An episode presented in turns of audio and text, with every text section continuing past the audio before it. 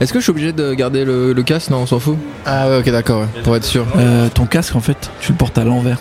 Genre, euh, Ah oui, de ok. gauche à droite, c'est pas le bon truc. C'est cool. Il est fou, lui Et depuis, maintenant, je regarde à chaque fois parce que j'ai peur de passer pour un bouffon à la street, quoi. Waouh Bienvenue sur La Vignette, le meilleur podcast BD euh, de l'univers. Ça va pas, Bastien? Si, ça va très bien.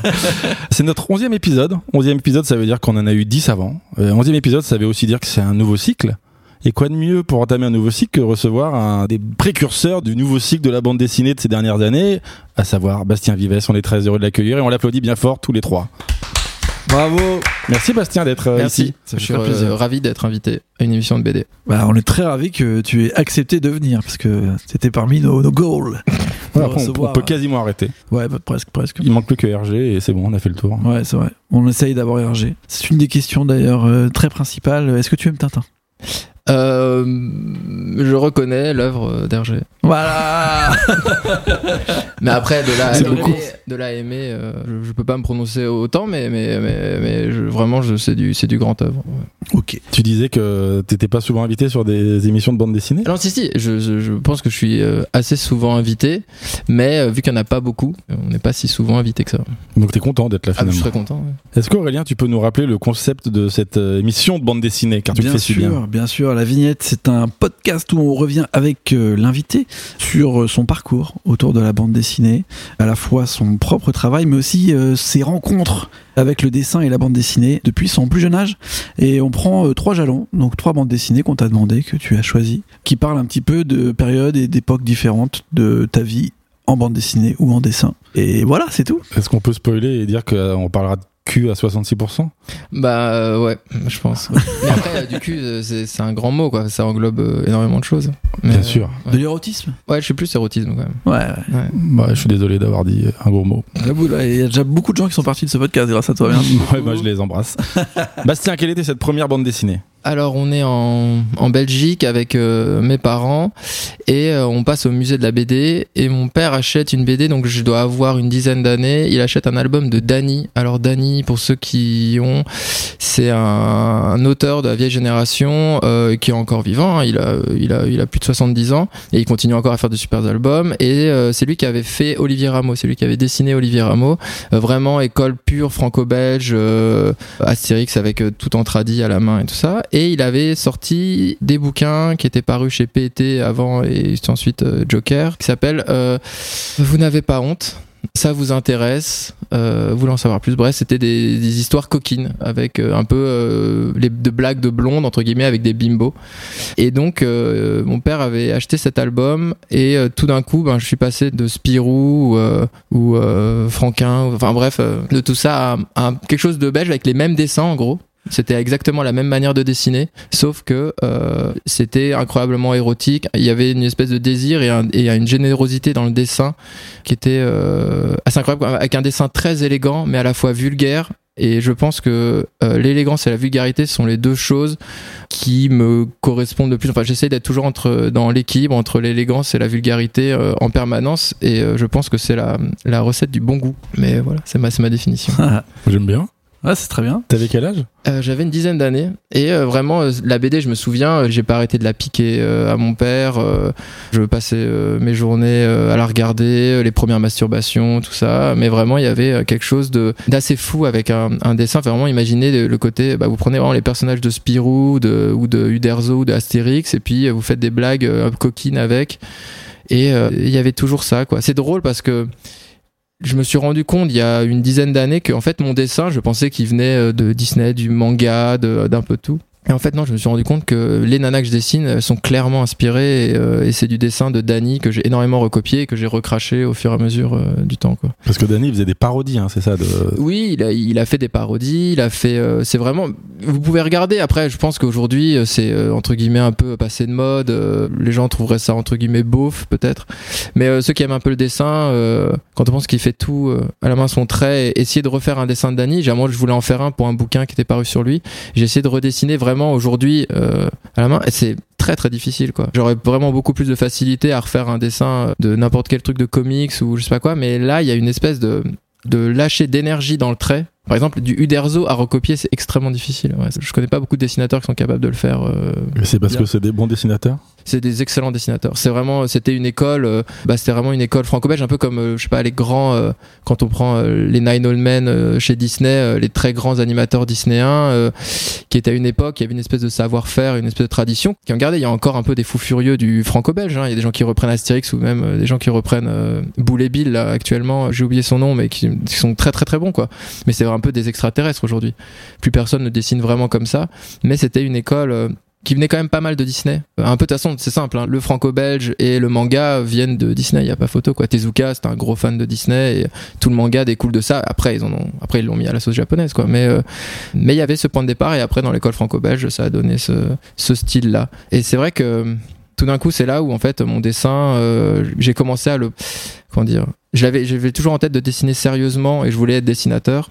Mais à partir de ce moment-là, j'ai compris qu'il y a quelque chose qui se jouait dans la représentation et dans la manière de dessiner euh, les choses. Quoi. On pouvait euh, faire le dessin le plus euh, vulgaire ou le plus élégant. Enfin, comment dire Il y avait, euh, il y avait plusieurs manières de dessiner, de dessiner quelque chose. Bref. T'avais les codes pour euh, comprendre les, les parodies justement de Danny Euh, non, bah il y a certaines blagues que j'ai pas vraiment, euh, que je Les comprenais rêves pas des trop. autres BD, je veux dire que Franquin, Astérix. bah en fait les autres BD je les lisais pas. Enfin j'ai jamais vraiment lu une BD jusqu'à très tard je pense. Jusqu'à Calvin et Hobbes quand je devais avoir 12-13 ans c'est la première fois que j'ai vraiment lu une BD. Mais avant euh, je lisais pas les BD, euh, je, je regardais que le dessin. J'ai toujours, et même c'est un réflexe que j'ai encore quand, je- quand j'achète une BD, euh, je- j'ouvre, je regarde si les filles sont bien dessinées, si elles sont pas bien dessinées, je referme la BD. C'est le critère que j'avais. Avant c'était Uniquement les eu- Beaucoup, beaucoup. J'ai toujours eu comme critère un bon dessinateur, c'est quelqu'un qui dessine bien les filles, et une bonne dessinatrice, peut-être a qui dessine bien les, les mecs, je sais pas. Mais en tout cas, euh, j'ai toujours, euh, j'ai toujours eu ce focus-là. Euh, Je l'ai un peu perdu. Maintenant, je peux acheter une BD où il n'y a pas de nana ou n'importe quoi. Je peux, parce que l'histoire est bien, où il se passe sûrement des trucs. Mais bon, ça me.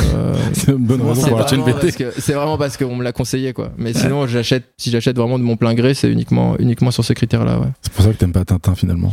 Bah Tintin, ouais, non, il y a pas à part la casse pas grand chose. Mais Bah. voilà, mais après c'est pas non plus obligé d'être ce truc de de bimbo et tout ça, mais mais je trouve que la vulgarité c'est un des c'est un, sujet euh, passionnant et l'élégance aussi. Vraiment, c'est vraiment les deux choses qui me tiennent bien à cœur. T'as 9 ans, tu dessines à 9 ans? Ouais, 9-10 ans, ouais. Et tu voulais déjà être dessinateur? Ouais, ouais, depuis le début. Vraiment depuis le début, je marquais dessinateur, dessinateur, et puis je me suis orienté dans la BD euh, une fois que j'ai quitté euh, les Gobelins, euh, l'école de dessin animé. Vraiment, je me suis rendu compte que, bah, en fait, j'allais pas juste être dessinateur. Fallait que je... Au début, je me suis dit, bah, j'allais être faire de l'animation, quoi, de dessinateur de dessin animé et animateur, quoi. Et en fait, je me suis dit non, j'ai envie de raconter des histoires, et donc. Je sais dessiner à peu près, je vais faire de la bande dessinée. Ça devient tout euh, dessinateur dès le plus jeune âge? Ouais, parce que mon, mon père était peintre, euh, Mm. donc j'ai toujours grandi dans le dessin. euh, je pouvais piocher n'importe quel ouvrage dans la bibliothèque de mes parents. Il y avait des tableaux de ma mère à poil partout dans la dans la maison. Enfin, donc j'ai grandi avec l'image euh, et j'étais vraiment fasciné par l'image jusqu'à même aller euh, vraiment à regarder des livres qui sont, euh, je sais pas comment dire, des choses. Je sais pas qui peuvent être insoutenables, euh, dessinés, tout machin, juste à me concentrer sur le dessin, et dire putain comment est-ce qu'il a réussi à faire toutes les veines, à faire tous les trucs? Bref, tu vois, j'ai un truc un peu euh, un peu bizarre, mais j'étais toujours très très focus sur le dessin. Ouais, c'était euh, Ta première claque graphique, en tout cas, c'est pas forcément la BD. la première claque graphique. euh, C'est difficile parce que entre les goûts que je recrachais simplement de mon père, parce que je sais pas, j'avais euh, 8 ans et je disais ah mon peintre préféré c'est Vermeer, euh, voilà, euh, genre, une comme ça, ou je disais ah Francis Bacon, vraiment, ma- voilà, je, je faisais que de recracher tout ce que mon père euh, disait. Et donc euh, non mais c'est ça, c'est complètement débile. Et vraiment les, les choses où je pense que hum, Calvin et Hobbes a beaucoup aidé. Tout d'un coup, euh, c'était un dessin, euh, je pense que mon père pourrait juger de bof, enfin de pas très intéressant, et j'y trouvais quelque chose d'assez puissant. Et donc euh, j'étais intrigué par ça, ouais. C'est une des premières différences que vous aviez avec ton personnage. ouais, ouais. Très vite, en fait, lui, il était, euh, il essayait de reproduire la réalité. C'était un peintre, et moi, je allais dans le dessin d'imagination un peu plus, dans un vraiment un dessin dessiné, Mm. et pas du photoréalisme euh, et tout ça. Euh, Je me rappelle même une fois, on avait, euh, j'avais une boîte d'aquarelle, et je commençais à essayer de faire un peu d'aquarelle. Je trouvais un blocage avec la couleur, et mon père, il me disait, euh, non, regarde, l'aquarelle, c'est pas fait pour euh, faire euh, des petits bateaux. on, on laisse pas le blanc réserve ou des choses comme ça. Et il me montait une photo. euh, puis voilà, c'est pour faire de la photo l'aquarelle, c'est pour dessiner une photo, enfin c'est pour faire de la photo, c'est pas pour faire des petits bateaux. Et. Et donc ouais, il y avait toujours une vision très très jusqu'au boutiste quoi. Pour coller une feuille de papier, ça prenait trois heures. Enfin moi c'était un enfer. Mais mais voilà, c'était c'était on, on apprenait quoi. Donc, il t'a appris à dessiner avec ton père. Alors j'ai appris, euh, j'ai appris oui et non parce que je pense que c'est un très mauvais pédagogue, mais c'est clair que la passion, ça, il me l'a donné. Ouais, ça, c'était genre le dessin, c'est une question de vie ou de mort, c'est super sérieux. Euh, si on parle pas de dessin, ça n'a rien de discuter. Enfin bref, c'était vraiment un truc très très fort. Et euh, il nous a emmené dans les cours de modèle vivant quand on avait aussi 11-12 ans pour s'attaquer un peu à l'anatomie et tout ça. Donc ouais, ouais, on a été sérieux depuis le départ. Donc j'ai pas de problème. Je fais un bac technique dessin, des choses comme ça. Donc tout était bien bien profilé quoi. Ta réaction au dessin de ton père, ça l'a convaincu quand tu t'es mis à dessiner autrement? Que lui, euh, euh, Oui, euh, alors c'était drôle parce que je pense qu'il y avait tous les dessins un peu à côté. Genre, j'ai eu une période où je faisais un peu des, du graphe et tout ça. Genre, et non, et je pense que là, il, suivait plus trop. Il y a un moment donné, je crois qu'il a lâché, dépassé 12 ans. Il a fait bon, bah, il fait un peu ses trucs, on va le laisser. Mais après, je me souviens quand j'étais à Penningen, quand je faisais les cours de croquis nu, et je me souviens une fois, j'étais rentré et mon père regardait mes dessins. Et là, sur un dessin, il, il a regardé ça, il a dit Ah, ça il a dit ouais je serais pas capable de le faire et tout d'un coup ça c'est un truc euh, ça a basculé quoi j'avais l'impression je me suis dit ah euh, ça y est euh, genre c'est pas l'élève dépasse le maître mais un truc comme ça puis après il suffit juste que parce que c'est quand même une, énorme brutasse mon père et, encore aujourd'hui je viens le voir et je lui demande des petits conseils comment est-ce qu'on on fait de l'aquarelle ou des choses comme ça il a quand même un niveau qui est assez assez monstrueux mais on a pris deux voies différentes et j'ai volontairement je suis pas allé dans la peinture je suis allé un peu plus dans le dessin BD quoi mais du coup, il lisait quand même de la BD. Non, lui, pareil. Si, si, il lisait beaucoup de BD, mais genre, je sais pas, Mobius, c'est son, c'est le plus grand, et je crois qu'il a jamais vraiment lu une BD de Mobius. Il faisait que de regarder les dessins, pareil. On, avait toujours une vision, de, on était toujours attiré que par le dessin, et vraiment de lire une bande dessinée. Je pense que pour quand je lui file une de mes BD à lire, il met, il la lit en 3-4 fois, quoi parce qu'il n'arrive pas vraiment à se concentrer, il n'arrive pas vraiment, il regarde que les dessins tout le temps, c'est ça qui l'intéresse. Quand il regarde un film, euh, je sais plus, ouais, euh, il regarde les images et, euh, et l'histoire, ça, ça lui passe un peu au-dessus, quoi. Mais c'est assez euh, particulier, quoi. C'est vraiment. Bon après, euh, au bout d'un moment, si, il rentre dans l'histoire et puis maintenant il regarde, il peut regarder les séries. Donc euh, je pense qu'il regarde plus les images parce qu'il y a rien de vraiment intéressant à regarder sur une série, si ce n'est l'histoire et à se laisser porter par les personnages. Mais donc euh, je pense que maintenant il a, il a réussi à 70 ans. C'est pas mal. C'est pas mal. Hein. Il a fait 70 ans pour que. Ce qui est intéressant, c'est que tu parles de Calvin et Hobbes et tout. Il y a quand même pas mal de sous-textes dans Calvin et Hobbes. tu peux le lire de plusieurs façons. c'est ça qui m'a, qui m'a, qui m'a tout de suite plu en fait. J'avais gardé dans un coin de ma tête, même si je me suis jamais dit que je voulais faire de la BD, mais dans un coin de ma tête, je me suis dit euh, tiens, en fait, en BD, on peut raconter, on peut raconter un panel d'émotions, de la tristesse, de la joie, euh, faire du suspense, euh, de l'humour. Et ça, c'était très intéressant. Parce que tout d'un coup, je me suis dit, ah, la BD, c'est un médium qui est assez riche. Et c'est pas juste de dessiner des, des jolies nanas, quoi. Mm. Donc ça, je l'avais un peu dans la tête. Et quand tout d'un coup, j'ai les cours de cinéma au Gobelin, là, je me dis, ok, je peux faire de la BD. Et c'est drôle parce que toutes les, BD que j'ai faites, je sais pas, au moins les, les 5, 6 premières BD, et ben je dessinais pas de de toutes mes premières BD c'était pas dessiner des nanas à poil. Je dessinais pratiquement aucune quoi. C'était euh, c'était des histoires euh, un peu de j'appelle ça des histoires de puceaux mais c'était un peu c'était voilà c'était un peu des trucs un peu de de, désir d'attirance euh, très adolescent. Mais je m'attaquais pas à ce qui aujourd'hui pour moi est peut-être un des genres les plus importants et les plus forts dans la bande dessinée qui est l'érotisme quoi. Mm. qui est tout d'un coup dans la bande dessinée quelque chose qui fait qui lui laisse une c'est là où où la BD a une valeur ajoutée par rapport à tous les autres, j'ai l'impression. Ah ouais, ouais Dans l'érotisme. Je pense que parce que euh, c'est là où le dessin est le plus fort. Si le dessin sert à quelque chose, enfin comment dire, c'est de représenter euh, juste une image, euh, et ce qu'on a toujours fait en peinture ou mais raconter une image en image de l'érotisme du désir je trouve que ça ça passe euh, presque encore mieux qu'au cinéma où là on a un matériel humain on a des acteurs il y a quelque chose qui est un peu faux alors que dans le dessin c'est une espèce de d'écriture de la pensée et euh, même si l'érotisme marche particulièrement bien aussi en littérature hein, mais tout d'un coup pour mettre en image l'érotisme je trouve que c'est là où le médium est, juste parfait et, mmh. euh, et très vite enfin pas très vite mais après, j'ai commencé à vraiment orienter mon travail là-dessus, sur montrer les corps, euh, montrer le désir, euh, sans tomber dans la pornographie. Ou alors, quand je fais de la pornographie, c'est vraiment sur des albums très très spéciaux qui, qui sont vraiment étiquetés, mais de basculer et d'aller d'être toujours sur cette frontière, quoi. Quand t'étais gosse, c'était ce genre de, mec qui faisait des dessins de nana à poil pour ses potes Ouais, et, euh, puis aussi pour les copines euh, qui me demandaient, enfin, les copines, enfin, le, peu de filles qui venaient me parler, ils disaient Ah, tu dessines nana à poil, vas-y, dessine nana à poil, puis je faisais nana à poil, ah, c'était que. c'est ce truc, ah, t'es un porc et tout. C'était rigolo, mais en plus, je dessinais des. C'était genre des, des bimbos, enfin, qu'on dire que c'est pas des bimbos, mais c'était hyper vulgaire, quoi. Quand t'es ado, t'es fasciné, pour toi, euh, je sais pas, au fil Winter, c'est la plus belle femme du monde. Enfin, il y a- il y C'est a- vrai. Ça reste vrai. mais non mais et même si euh, je j'ai aucun souci avec Ophélie Winter, mais il y avait on a quelque chose tout d'un coup dans le on se maquille avec des c'est des voitures volées. Enfin voilà, on a un truc vraiment sur la toutes les nanas, je pense, sont connues ces six mois où, je pense que voilà, c'est de se transformer en tu fais un peu n'importe quoi. Voilà, et ça c'est assez rigolo comment la vision de l'élégance. On fait ah on voit la nana, elle est genre blindée de maquillage et tout, les mecs sont horribles avec tous les boutons et tout. On fait ah il est trop beau ou ah elle est trop belle. Et c'est alors qu'on est dans des états qui sont. euh, je trouve ça rigolo, quoi, ces perceptions. Et donc pendant toute ton adolescence, ta jeunesse, tu dessines quoi? Des, euh, bah, en fait, simple, les grandes, les grandes étapes, c'est euh, les araignées, euh, dinosaures, tortues ninja, et vers euh, 10-12 ans, c'est Nana à poil. Et puis. euh, T'as commencé par les du- araignées. Commencé par les araignées, ouais. Grosse, grosse, Grosse passion Ouais, grosse passion de, de, de- ouais, entre, je pense, deux ans et demi, trois ans et demi, araignée, Ah à ouais fond. Spider-Man ou rien à voir Alors vraiment le rond avec les huit pattes là comme ça, la- l'araignée, dans tout ce qu'elle a de plus euh, symbolique, pur euh, l'araignée, dans des coins, l'araignée partout. Après dinosaures, Ah ouais? C'était quoi ton dinosaure préféré? Euh, je sais plus, ouais, je pense que ça devait être les gentils dinosaures. Ok. que, euh, Les dinosaures quoi. Ouais, les petites, petites victimes. Donc euh, Ouais. gentils dinosaures, stégosaures. Mais J'aimais bien le Parasaurolophus qui est la crête derrière, bref. Ah ouais, bien sûr. Et donc il y a ça et ensuite après c'est la, la grande étape c'est les femmes les femmes et donc ouais euh, j'ai dessiné depuis tout le temps. J'ai pu élaborer toutes les techniques passer du commencer au crayon à papier pendant très longtemps. Et puis après et puis là maintenant euh, j'attaque la couleur à 30 ans quoi donc euh, c'est Ah oui. ouais, ouais.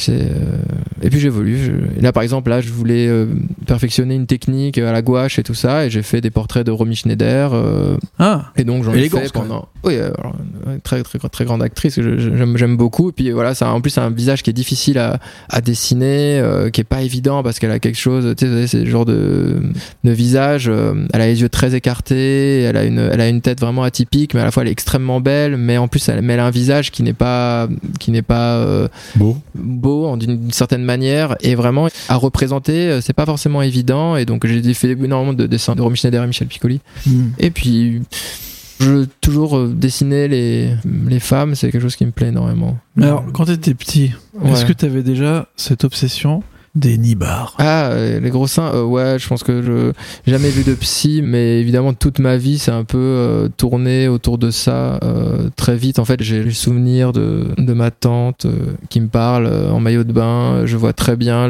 j'ai vraiment la première image tout d'un coup et je fixe ses seins et elle se rend compte que je suis en train de lui fixer les seins. Elle me dit mais qu'est-ce que tu regardes comme ça? Et puis voilà, ça y est, je, je- et puis de ça c'est parti quoi. Mon cerveau, euh, il y a des synapses qui sont mis euh, là-dedans et et vraiment, euh, plein de fois, hein, vraiment, je me dis, mais comment. je dis, c'est un âme agresseux avec un téton, il n'y a rien de. Il n'y a pas de. il y a- il C'est vrai pas... on dit âme agresseux, c'est pas ouf. Non, mais voilà, il n'y a rien à. Mais je peux pas m'empêcher d'y voir euh, quelque chose, quoi. Puis euh, je bois 2 litres de lait par jour. Enfin, je bois 2 litres de lait par jour, je prends des bains. Enfin, tu vois, genre, il y a tout un truc, euh, ça va, ça va pas, quoi. Mais après, j'ai un peu réussi quand même à. Pas à dépasser tout ça, mais euh, à mieux le vivre. Mais j'ai jamais été euh, le côté un peu. euh, essayer de, je sais pas, suivre des nanas, essayer de, de- de- de discuter. En fait, tu vois, ce truc un peu qui peut t'amener dans une espèce de, de perversion parce que heureusement j'avais toujours le dessin qui me permettait de, Mm. de vider un peu euh, la tête quoi mais je trouve que c'est vraiment très très beau quoi vraiment j'ai Genre, c'est quoi des beaux seins à dessiner pour toi? C'est ça dépend, j'ai suivi un peu toutes les toutes les ça dépend parce que euh, des beaux seins à 37 ans ou des beaux seins à 14 euh, tout est un rapport de proportion à chaque fois parce que c'est pas une histoire de parce que oui, si on a des gros seins mais qu'on est des très très gros, est-ce que le rapport est pareil que si on a on peut avoir une, une poitrine moyenne mais sur un corps très fin. Enfin voilà, il y a tout un, un rapport de proportion qui fait que c'est comme on a l'impression que les culturistes, ils ont des tout petits euh, des tout petits zizi alors qu'ils ont des, des bites qui sont trois fois plus grosses que la nôtre, mais c'est juste qu'ils ont des cuisses qui sont euh, 25 Mm. fois plus grosses que. Et donc en fait, tout est un rapport de proportion et, et le dessin c'est exactement ça aussi. Et très vite j'ai compris que c'était pas juste les gros seins, c'était évidemment euh, les grosses bites aussi parce que c'est euh, en fait dès que c'est monstrueux, non mais Ah, dès que c'est monstrueux tout de suite, je trouve ça fascinant. Trouve ça fascinant d'être doté de ces espèces de d'appendices énormes qu'il faut en plus cacher en permanence. Et tout d'un coup, c'est comme si on était une espèce de, on montrait qu'on était une espèce de bête de sexe. euh, Enfin, je, trouve qu'il y a quelque chose. De, je sais pas si c'est ultra judéo-chrétien, j'en sais rien, n'importe quoi, mais il y a quelque chose qui se passe dans la monstruosité du corps qui me plaît énormément. Ouais. Alors ça, c'est un truc que les Japonais utilisent beaucoup dans le manga, le Mm. côté un peu, euh, on va dire, euh, débridé sur le sexe. Enfin, justement, montrer des seins, des trucs Mm. comme ça. T'as pas choisi de manga, là, je fais pas de spoiler, mais euh, Bah, à si, quel quand moment même. tu rencontres euh, le manga, parce qu'il a été un peu important quand même Ah, dans ton- En fait, le manga, je l'ai jamais vraiment rencontré, si ce n'est euh, Miyazaki. Ah, c'est par l'animation, vraiment, Ouais, que- par l'animation. Jamais vraiment lu de manga. Il y a un manga que je place au-dessus, enfin que j'ai lu et que j'ai jamais, re- j'ai jamais retrouvé dans tous les autres mangas. le- cette même force, c'est euh, Okuto no Ken. Donc euh, Ken le survivant. Vraiment, je Ah. trouve que c'est. euh, alors qu'en plus, c'est vraiment un style qui est pas vraiment manga, mais euh, il a vraiment compris dans la bande dessinée ce qui était fort, c'est vraiment cette représentation avec euh, des choses comme euh, le fait de voir quelqu'un qui enfonce ses doigts dans l'abdomen de quelqu'un d'autre, enfin des images très très fortes ou comme euh, genre il prend un enfant et il met un couteau dans le... enfin vraiment des, des images qui sont avec des Très violente, ouais. non mais en fait c'était même pas forcément ultra violent c'était il avait compris la force du dessin par exemple pour montrer que quelqu'un était plus fort que quelqu'un et ben il s'est dit ben en fait cette personne va faire 3 cm et l'autre va faire euh, 50 cm sur la page et là euh, et tu dis mais c'est complètement faux, ça marche pas, on n'y croit pas une seule seconde. Mais en fait si, ça marche complètement dans l'univers et on, accepte ces codes-là et il se permet des libertés entre guillemets, des choses. On a l'impression que c'est écrit par euh, par un enfant de 3 ans. Il se bat pour de, de- manière premier degré. C'est genre par exemple s'il est il est je sais pas, euh, il va se battre, ils vont se battre pour la beauté ou ils vont se battre pour le, enfin des trucs qui sont aussi très japonais. Il y a quelque chose de très très exotique. Mais en tout cas, Okuto no Ken, pour moi, c'est une, une œuvre à part. Sinon, j'ai jamais vraiment rentré vraiment dans le manga et même le manga euh, érotique euh, m'a jamais vraiment plu parce que il est pff, il, il, ça- il y a un côté un peu dol enfin il y a une espèce d'un côté un peu euh, régressif ou je sais pas un peu trop enfantin qui Mm. me plaît pas euh, pas énormément quoi. Ouais, je, je trouve. Et puis la plupart du temps euh, même dans les images qu'on a le hentai est souvent trop porno. Souvent je trouve que les têtes sont assez laides j'aime pas le, le truc avec j'ai l'impression de parler comme un vieux mais j'aime pas les, ce truc avec les grands yeux tout ça. Des corps réalistes mais avec des personnages très enfantins il y a quelque chose de, de très de, de terrifiant pour moi euh, Mhm. j'aime pas trop Et donc, par contre, tu parlais de Miyazaki. Ouais. Quand t'es jeune, donc à ce moment-là, euh, quand tu pars en école au Gobelin, c'est ça? Ouais je suis au Gobelin j'ai une vingtaine d'années et euh, Tu veux être animateur? Ouais et Miyazaki, c'est une des influences principales? Alors c'est pas une des influences principales, je pense que vraiment ça reste Disney, que je mets vraiment au-dessus de tout avec, euh, enfin vraiment si on prend euh, Blanche-Neige, euh, Dumbo, Bambi, euh, Peter Pan, Fantasia, enfin voilà les, Les débuts pour l'ère Disney, Ouais. Qui s'arrête au, À la mort de Disney. à la mort de Disney, euh, c'est le livre de la jungle, il meurt pendant le livre de la jungle. Euh, Après, c'est plus pareil pour toi. bah après c'est 100 dalmatien, tout ça c'est un peu plus dur. Euh, quoique attends, il est encore là pour les 100 dalmatien Peut-être il est encore là pour les 100 dalmatien Mais euh, après ça devient un petit peu plus difficile. Mm. Non mais c'est vraiment le, le Disney quand il est là avec la force où il avait vraiment compris euh, qu'il s'adressait aux enfants euh, en leur montrant des choses qui intéressent les enfants. Il va parler d'abandon, il va parler euh, de la peur, il va parler de... Il va pas parler de l'amitié ou enfin par exemple si on regarde il y a pas vraiment d'histoire d'amitié ou alors ils sont pas en train de se dire ah mais t'es mon meilleur ami ou des choses comme ça. Parce que l'amitié les gamins ils comprennent pas ce que c'est l'amitié pas vraiment. Ils ont pas vraiment de notion de ça.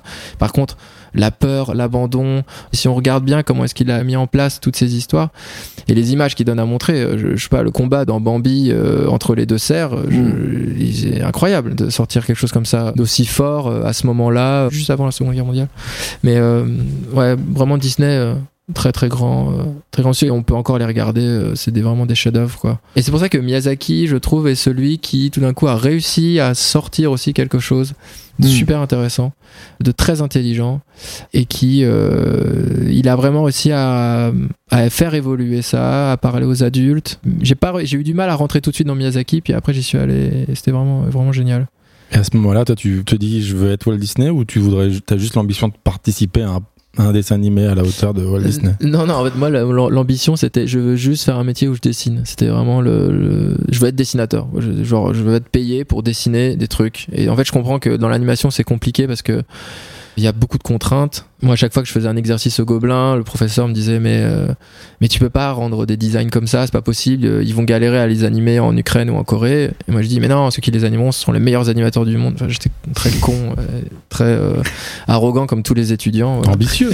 non, c'est plus de l'arrogance, je pense que de, de l'ambition parce que j'étais un sale, j'étais un petit con quoi. Mais euh, mais euh, et après heureusement, je, cours de cinéma et là tout d'un coup, euh, quelqu'un qui t'explique ah mais si on ressent des émotions dans un film, c'est pas parce que ah tiens ça t'a fait penser à ta grand-mère ou quelque chose comme ça. Non, c'est parce que le réalisateur a mis cet éclairage là, a montré ce plan là et s'il a montré la poignée de porte, c'est qu'il l'avait installé avant. Et en fait, il dit ah tout est, on rentre dans le cerveau de quelqu'un et dans les images de quelqu'un et là tout d'un coup je dis ok d'accord là en fait voilà comment est-ce qu'on raconte une histoire et donc après j'ai fait j'ai fait voilà dis bon bah je sais à peu près dessiner je suis allé dans la BD et dans la BD je faisais mon cinéma du pauvre quoi et c'est plus tard que j'ai vraiment commencé à comprendre la force de la BD et ce qui en fait une œuvre euh, à part entière enfin comment dire un, un médium à, à part entière quoi Hmm. ouais C'est quoi ta consommation de la BD jusqu'à ce que tu t'y mettes du coup? Enfin, tu regardes ça d'un œil. euh, Non, mais en- juste en tant que dessinateur, j'achète que des BD euh, où le dessin me plaît. euh. Après, quand j'étais au Gobelin, j'étais beaucoup de BD d'animateurs. Je pouvais regarder des un dessin que que j'aime plus vraiment, vraiment le dessin animateur. C'est pas vraiment un dessin que je- que je- j'aime beaucoup, mais euh, Genre qui par exemple, non, mais j'étais très fan des dessins, de tous les dessins de Capcom, de Street Fighter, le dessin jeux vidéo, animation. euh, enfin, je sais pas comment dire, il y a des gens euh, dont, euh, dont je, je- Même par exemple, je sais pas, regarder des trucs. euh, J'ai acheté le bouquin de Peter de Sèvres, par exemple. Et. euh, Aujourd'hui, quand je regarde, c'est plus vraiment quelque chose qui me parle, mais euh, je consommais énormément ce dessin un peu d'animation. Même, oui, j'ai pensé à Wenling ou Guarnido, par exemple. Ouais. Il fait Black Sad, voilà. Vraiment un dessin très anime. Puis euh, après, en fait, je découvre aussi, euh, je commence un peu dans la BD. Euh, tous les potes que je connais, bah, à ce moment-là, je traîne avec. Bah, dans ma promo, il y a Michael sans la ville avec qui je vais faire la semaine plus tard. Il y a Balak aussi avec qui je vais faire la semaine. Euh, Il y a, euh, il y a Merwan Chaban aussi. euh, il est pas dans ma promo, mais euh, je vais faire tout, tout mon apprentissage aussi chez lui. Celui qui a fait euh, la mécanique céleste et tout ça. Bref, donc euh, je suis vraiment porté par l'animation et c'est encore des gens que j'aime vraiment beaucoup parce que c'est des super bosseurs. C'est des gens qui ont un ego qui est assez bien placé. Euh, ils ont pas peur de refaire les planches. Ils ont pas. euh, Mm. Ils travaillent. euh, C'est assez incroyable. Il y a moins le côté vraiment auteur auteur. Et parfois, on peut tomber aussi sur euh, un côté un peu, euh, euh, oh, je fais ma BD, c'est un délire, euh, voilà. Et c'est ça ce qui me gêne un petit peu, un poil, quand même, chez les animateurs parfois, sans faire de généralité. C'est ce côté un peu, ah, c'est la BD, c'est la récréation, c'est un délire. Non, c'est attends, si tu fais un- une BD, si tu racontes une histoire, c'est Ouais. sérieux quoi. Donc faut pas prendre ça pour un gros gag quoi. Ouais. Et à quel moment ton envie de raconter une histoire, elle prend le pas sur ton envie de dessiner? Ben, je pense immédiatement. Parce que euh, c'est drôle, la première histoire que je vais raconter, c'est bon, une histoire euh, d'un trio amoureux. Ça encore, ça me, ça me plaît parce que je vais dessiner des filles et tout ça, mais euh, ça se passe en ville, avec des bagnoles, avec des métros, avec des foules, avec des immeubles, tout ce que je déteste dessiner. Donc en fait, je sens que tout d'un coup, j'ai envie de raconter une histoire qui me correspond, donc voilà, un truc qui est citadin, mais euh, je me dis, ah merde, comment je vais dessiner ça, quoi? Si Mhm. je m'étais vraiment écouté, j'aurais fait, euh, je sais pas, des meufs à poil dans le désert, et puis euh, on s'en fout, quoi. Enfin, Pas de voilà. décor. Voilà, c'est ça. Et, et en gros, tout de suite, je me suis mis euh, un peu des difficultés. La, la deuxième BD qu'on a fait, c'était, ça se passe dans une école. Il y a rien de pire qu'à dessiner qu'une école parce que c'est euh, des tables et des chaises partout, c'est des enfants, c'est des, bref, c'est très compliqué. J'avais fait avec Michael. Et donc ouais, le- on sent que bah, ça prend le pas quoi. C'est l'envie de raconter qui prend le pas.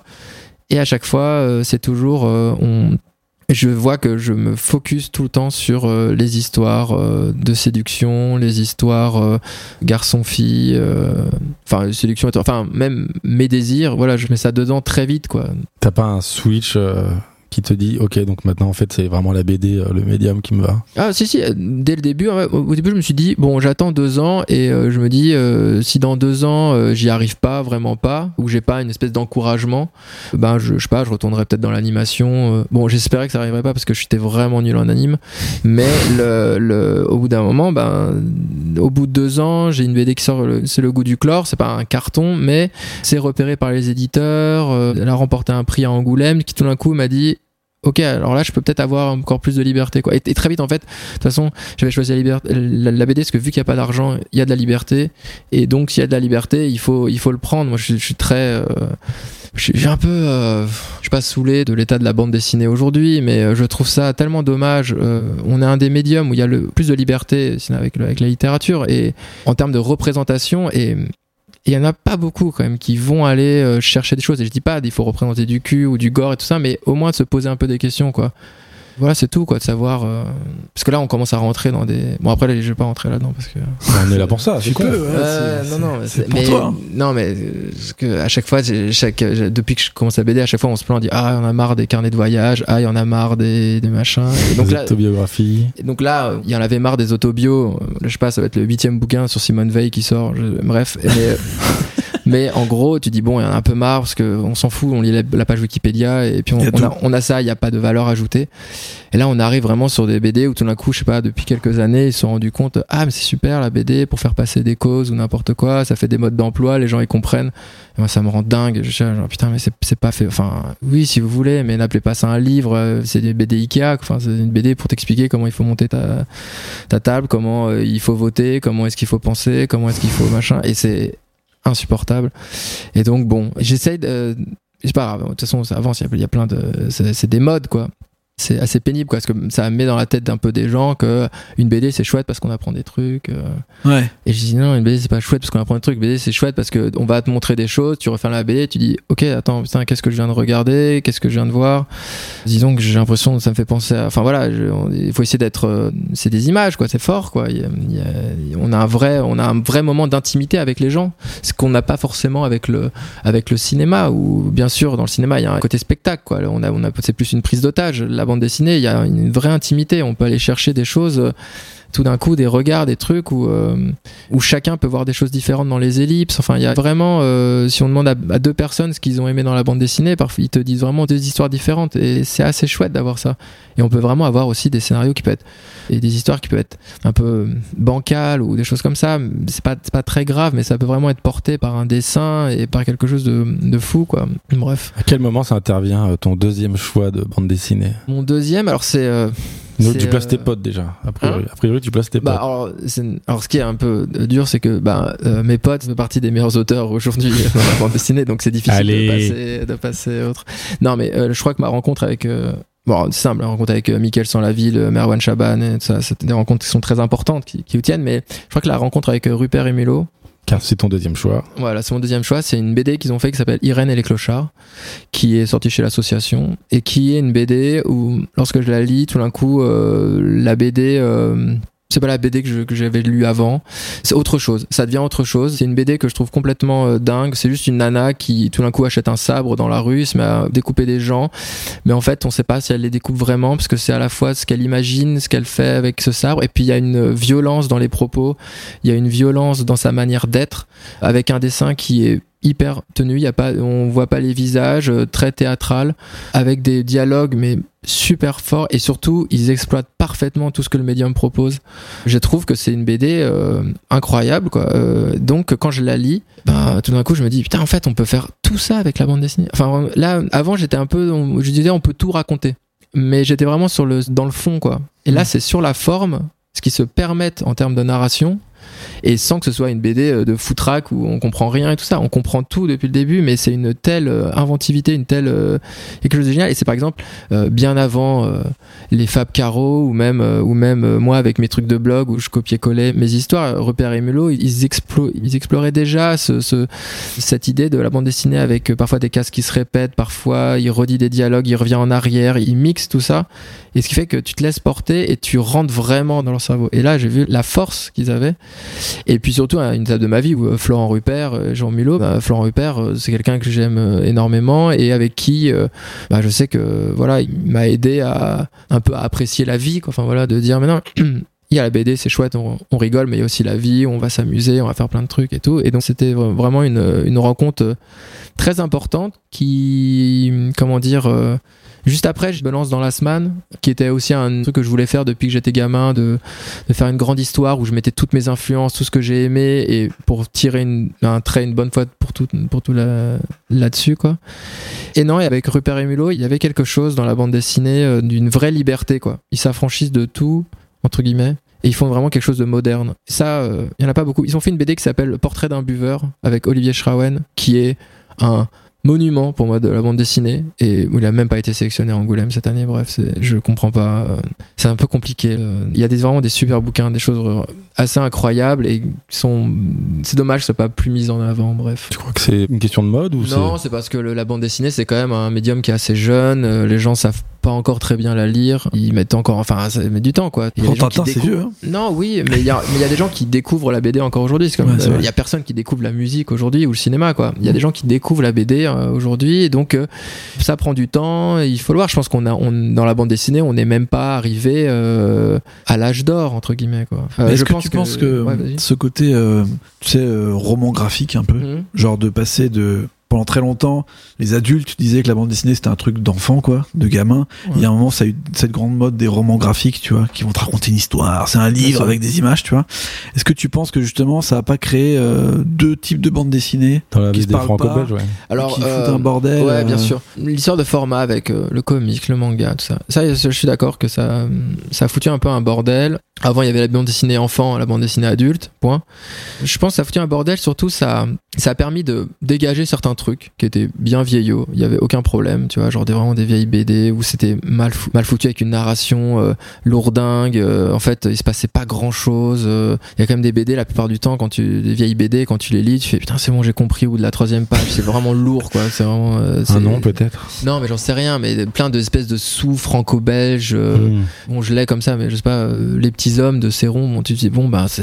c'est- Voilà, faut se taper, quoi. Tu vois, c'est un peu. Moi j'aime bien. ouais. Mais voilà, mais voilà, on peut. C'est des Madeleines de Proust. Je les hein, ai pas relus de depuis que je suis enfant, mais Ouais, j'aimais bien. Mais, mais voilà, je pense qu'il y a des trucs qui sont un petit peu lourdingues avec euh, Ah, il est marqué le téléphone sonne, le téléphone sonne dans l'image. Il y a un mec qui dit le téléphone sonne. On a compris, tu vois. la, BD, la BD, quoi. Et, et donc, c'est euh, c'est c'est vraiment. ce- Je trouve que c'est un, c'est un peu lourdingue, tout ça, on, on l'a un peu perdu. Mais je dis pas que c'était mieux avant, mais je pense qu'on a quand même perdu quelques. Il y a quand même deux, trois trucs qu'on a perdu, quoi. Il y a, y a deux, trois trucs qui étaient incroyables. Il y a des gens qui ont amené la BD à un niveau, mais, mais hallucinant et ça n'a pas fait école et je trouve ça fou quoi c'est comme euh, quand euh, je sais pas euh, dans la musique c'est c'est toujours intéressant quand il y a une nouvelle génération qui revient et qui va même rechanter du Brassens ou qui va récupérer des, qui va s'inspirer de euh, moi je vois je vois toujours ça comme ça quand on est même un artiste il faut aller chercher dans le passé aller voir ce qui s'est fait comprendre ce qui s'est fait le recracher le digérer et amener et c'est pas genre tout d'un coup on amène la BD à stratosphère quoi. Mais juste de rajouter une toute petite brique en disant voilà je contribue et j'amène ça en sachant que ça a été fait avant et pas de se dire euh, tout d'un coup je révolutionne quelque chose. C'est pas possible parce que en fait on- quand on est jeune quand on a on a entre 15 et 25 ans c'est normal de le faire parce que on se dit waouh on arrive avec un truc nouveau et puis on a cette fougue et puis cette énergie et on se dit voilà je fais quelque chose euh, je suis libre et ça c'est super parce que ça ouvre plein de choses après, quand on commence à être un peu plus vieux, on se rend compte que ce qu'on avait un petit peu ouvert, ça a été ouvert par d'autres gens bien avant. Et puis, on se dit, bah non, mais en fait, ah tiens, il y avait ce truc-là qui était intéressant, ce truc-là qui est intéressant. Tiens, je vais, je vais ramener les deux, essayer de pousser, d'aller euh, sur quelque chose, de, de réfléchir sur le médium et de le faire évoluer. Parfois, ça passe par euh, sortir un peu des terrains battus, ça se pa- passe à refaire un album parfois complètement régressif ou parfois un album euh, où on se met complètement en danger sur autre chose. Voilà. Et la plupart du temps, les auteurs, ou vu qu'aussi la bande dessinée, c'est pas forcément un milieu où on gagne énormément d'argent, quand on a quelque chose qui marche, on a tendance à le refaire. Et on reste là-dessus et on s'accroche coûte que coûte. Les gens le font même avec des photos Instagram ou avec des blogs où ils ne gagnent pas d'argent. Enfin, les gens ont, ont peur de perdre, de perdre ce qu'ils ont, le, le petit éclairage qu'ils ont eu à un moment. Et donc, euh, ça, c'est. Toi, c'est pas ton cas, toi. Euh, T'as eu de l'éclairage quand même. de quoi? T'as eu de Ouais, l'éclairage. j'ai eu, j'ai eu pas mal d'éclairage euh, à un moment dans la bande dessinée. Assez Euh, vite même. Ouais, assez vite. euh, mais c'était vraiment euh, quand c'était sur le goût du chlore, Paulina a, a réussi à. J'ai eu un succès euh, public, quoi. Mais euh, comment dire euh, À ce moment-là, bah, tu te dis qu'est-ce que tu fais après Paulina? Est-ce que tu fais Paulina 2 ou tu fais les melons de la colère? Tu te dis ben tu tu dis. Mais en fait, moi j'aime bien Paulina. C'est sympa la danse et tout ça, pas de problème. Et j'aime bien aussi le porno en fait. Et donc euh, bah ouais, c'est un peu compliqué. Il y avait les deux bouquins en vente en librairie au même moment. Les gens ils disent bon bah j'ai bien aimé Paulina, je vais prendre le deuxième. Aïe, aïe, aïe, aïe. Mais, euh, mais c'est ça qui est intéressant. Et moi, je, je trouve ça toujours assez, euh, assez chouette. Par exemple, il y a un artiste que j'aime beaucoup, c'est euh, Renaud. Et Renaud, il, il a ce truc où il a, il a vraiment compris toutes ses, il a vraiment pris toutes ses influences, quoi. Il a vraiment allé chercher dans le musical, dans la chanson française. Il a vraiment tout pris. Il l'a digéré. Il le recrache avec ses trucs. Parfois, il va faire du rock, parfois, il d'autres choses. Bref, et tout d'un coup, il amène les gens à s'intéresser à d'autres gens. C'est des gens un peu passerelles. Euh, moi, il y a un moment, c'était euh, tout d'un coup, euh, les filles lisaient de la bande dessinée. Et ils pensaient que, oh c'est le mec qui fait lire les filles, enfin voilà, qui arrive à avoir des lectrices. Alors que, les nanas qui lisaient la BD, il y en avait déjà plein, et tout ça, tout d'un coup, ils disaient, ah bah, ça y est, il parle, il parle aux nanas. Et donc, les éditeurs, moi, ils me, ils m'appelaient souvent et tout. Puis bon, maintenant, ils m'appellent un peu moins. Mais, euh, C'est vrai? Non, mais bon, parce que maintenant je suis un peu, j'avance dans mes, dans mes trucs. Enfin, je suis un peu moins malléable, peut-être, je sais pas. Comment tu l'as vécu cet énorme succès de Paulina qui est même devenu un film Ouais. Euh, alors, euh, le, alors c'est vraiment somme toute euh, relatif, hein, parce que. Oui, bien sûr, ouais, c'est de la bande dessinée, Je pense mais- que un album de Mortel Adele vaut, vend plus que tous mes albums réunis. de- voilà, donc c'est vraiment, il faut pas se, faut Ouais. pas se mentir. Non, succès relatif. Mais à chaque fois, j'ai vu ça comme plus de liberté, plus de liberté, plus de liberté. Et ce qui est évident, c'est que ben euh, la liberté d'expression, c'est quelque chose qui est très cher euh, à mon cœur, qui fait que c'est pour ça que je suis heureux de vivre en France et c'est pour ça que j'aime ce pays. Et là aujourd'hui, au début, je me suis dit euh, ah bah c'est cool, je vais pouvoir faire mes albums, ça va être tranquille. Et puis aujourd'hui, je me dis ah il faut quand même que je sois un peu plus attentif. Là, il se passe quand même deux trois choses là un peu dans le monde politique, euh, dans la représentation. Il y a eu Charlie, tout ça. On se dit bon ça va devenir euh, assez sport de faire de la BD, mais ça va être, euh, ça va être sympa aussi. Je pense que on va peut-être retrouver la même euh, fougue et la même force qu'avaient aussi les mecs dans les années, enfin les, dessinateurs et dessinatrices dans les années 70 quand ils allaient taper sur tout le monde, quand ils allaient voilà de chercher un dessin qui tout d'un coup, un dessin les mecs ils te, ils flinguent, ils flinguent tout le monde. Bref, je trouve ça quand même complètement fou. Je pensais pas vivre ça. Et je me dis que là, il y a des, il va falloir être attentif à ce qui se passe euh, Mm. dans les années qui suivent, quoi. Et j'ai peur que ça passe par une autocensure de tout le monde, des auteurs, et qu'il n'y ait pas de, vraiment de révolte, quoi. Parce Mais- que, ouais. On parlait de justement de sexe, de Mhm. représentation et de censure. Quelque part, t'as connu une censure il y a pas très longtemps. Ah oui, oui. Non, euh, j'ai pas vraiment connu une censure. J'ai connu euh, parce que ça a passé. Enfin, c'est juste qu'il y a deux librairies qui ont refusé de vendre mes albums. Mais bon, ça reste. euh, C'était même pas vraiment des. Enfin, Gilbert Jeff, j'étais quand même un peu dégoûté parce que je me dis putain les mecs. euh, C'était quand même un peu c'était étudiant, sans hein. précédent en plus. Ouais, sans précédent, c'est juste que non, c'est la force des réseaux sociaux, c'est euh, voilà, euh, t'as 10 personnes qui gueulent et puis tout le monde euh, on plie, on n'a pas envie d'être on n'a pas envie de se retrouver dans un shitstorm ou quoi que ce soit. Et euh, non, en gros, ouais, j'avais fait j'ai sorti une BD qui s'appelle Petit Paul et ça avait fait un peu un, un- tout d'un coup, c'est juste parce que c'était la première BD porno, parce que j'avais sor- sorti deux BD porno avant, mais c'est celle-là, elle est sortie, vu qu'il y a un gamin qui est sur la pochette de l'album, et ben, il y a pas, il y a vraiment pas besoin de lire, il y a juste à imaginer, on se dit, ah bah, il y a un gamin, c'est un marqué interdit au moins de 18 ans, c'est bon, c'est fini, quoi. Enfin voilà, c'est comme Lolita, c'est comme euh, tout ça. Bref. Donc, euh, évidemment, ça se chauffe, mais c'est pas vraiment ça qui me fait peur parce que, en France, on a quand même quelque chose. On, on a la parodie, on a, on, a de l'humour, on sait faire la part des choses. C'est quelque chose. Et puis on a toujours, euh, on a toujours aimé, euh, ouais, taper sur les bigots, taper sur les cons et tout ça. Ça, c'est quelque chose qui, ça, ça me fait pas peur. C'est plus euh, l'autocensure générale qui se passe avec euh, l'appropriation culturelle, toutes ces merdes là qui commencent à arriver là et qui font que euh, ça devient euh, des petits, euh, des petites paralysies qu'on commence à avoir dans la tête. Moi, j'ai connu un moment dans la bande dessinée où, ben, je sais pas, je me disais merde, je dessine, j'oublie, enfin j'oublie dans, dans la BD, je me rends compte que je dessine que des blancs. Je me dis merde, j'ai pas envie que les gens pensent que je suis raciste ou quoi que ce soit parce que je représente pas de noirs quoi. Et aujourd'hui, ben, tu dirais, ben, c'est devenu presque le contraire quoi. C'est, euh, j'ai pas le droit de représenter et donc on se retrouve avec bloqué des deux côtés quoi. Et, euh, là, ça, devient difficile quoi. Euh, sur des idées qui sont très nauséabondes, euh, racisme de droite, racisme de gauche et tout. Bref, on essaie de trouver un chemin un peu au milieu. C'est pas forcément évident. Et ce qui, est sournois, c'est que ouais, les gens disent ah ça, on peut vraiment. quand j'entends ça, ils disent non mais ça aujourd'hui on peut plus le faire, ça on peut plus le faire. Et tu dis non mais attends, il y, a un- truc, c'est pas possible. On devrait pas pouvoir dire ça. On devrait dire ça on n'a pas envie de le faire ou ça on n'a pas. Mais on peut pas dire on peut plus le faire. Enfin genre, ça me rend ça me rend un peu fou. Donc bon, euh, ça augure de, de- ça devient intéressant. Voilà, je trouve qu'il y a un jeu là qui se met en place euh, et il faut être euh, assez attentif. Et justement, cette peur de l'autocensure, t'as pas peur que ça te pousse vers euh, exagérer ce que t'as forc- peut-être envie de dire? Ouais, c'est ça. Il faut pas que je tombe aussi dans le jeu inverse qui est de tout d'un coup, je vais en faire des caisses pour juste faire chier, puis je vais me retrouver à faire du, à devenir un, un Zemmour ou quoi que ce soit, parce que tout d'un coup, tu te prends dans ton personnage à faire ça. Non, non, évidemment, euh, j'essaie d'être resté bien droit dans mes, dans mes, dans ce vraiment, vu que j'ai toujours pris le dessin de manière très sérieuse, ça n'a jamais été vraiment de la déconnade. Le vraiment le potache et tout ça, je, ne- je pense pas que je vais me rouler dedans, quoi. Euh, c'est intéressant. Il y, aura, toujours une raison, même euh, des albums qui peuvent être, qui peuvent paraître, je pense au, BDQ chez les requins marteaux ou euh, à la décharge mentale ou des choses comme ça. Et ben, même si ça paraît très con, en fait, euh, il s'est vraiment construit, quoi. Ça a vraiment de, il y a vraiment une réflexion là-dessus. C'est fait de manière euh, intelligente, euh, je pense. Quoi. Euh, donc euh, au moins, au, au moins ça. Et je fais pas ça par rapport à, à l'audience en me disant ah ils, ils m'ont critiqué là-dessus, je vais leur en mettre plus. euh, Hmm. parce que là, j'ai pas, ça fait depuis pas mal de temps que j'ai pas refait un truc euh, porno, quoi. Mais euh, Et pour revenir à- au succès de Paulina, c'est un succès que t'attendais, enfin que ça t'a surpris ou tu t'es dit non, bah franchement vu le taf que j'ai mis dedans, c'est Ah, euh, non, alors c'est un bouquin que j'ai beaucoup taffé quand même. J'ai refait pas mal de planches, il m'a demandé euh, beaucoup de travail. J'étais très content quand ça arrive, mais la peur du temps, t'es toujours sur un autre album, donc tu penses pas à ça.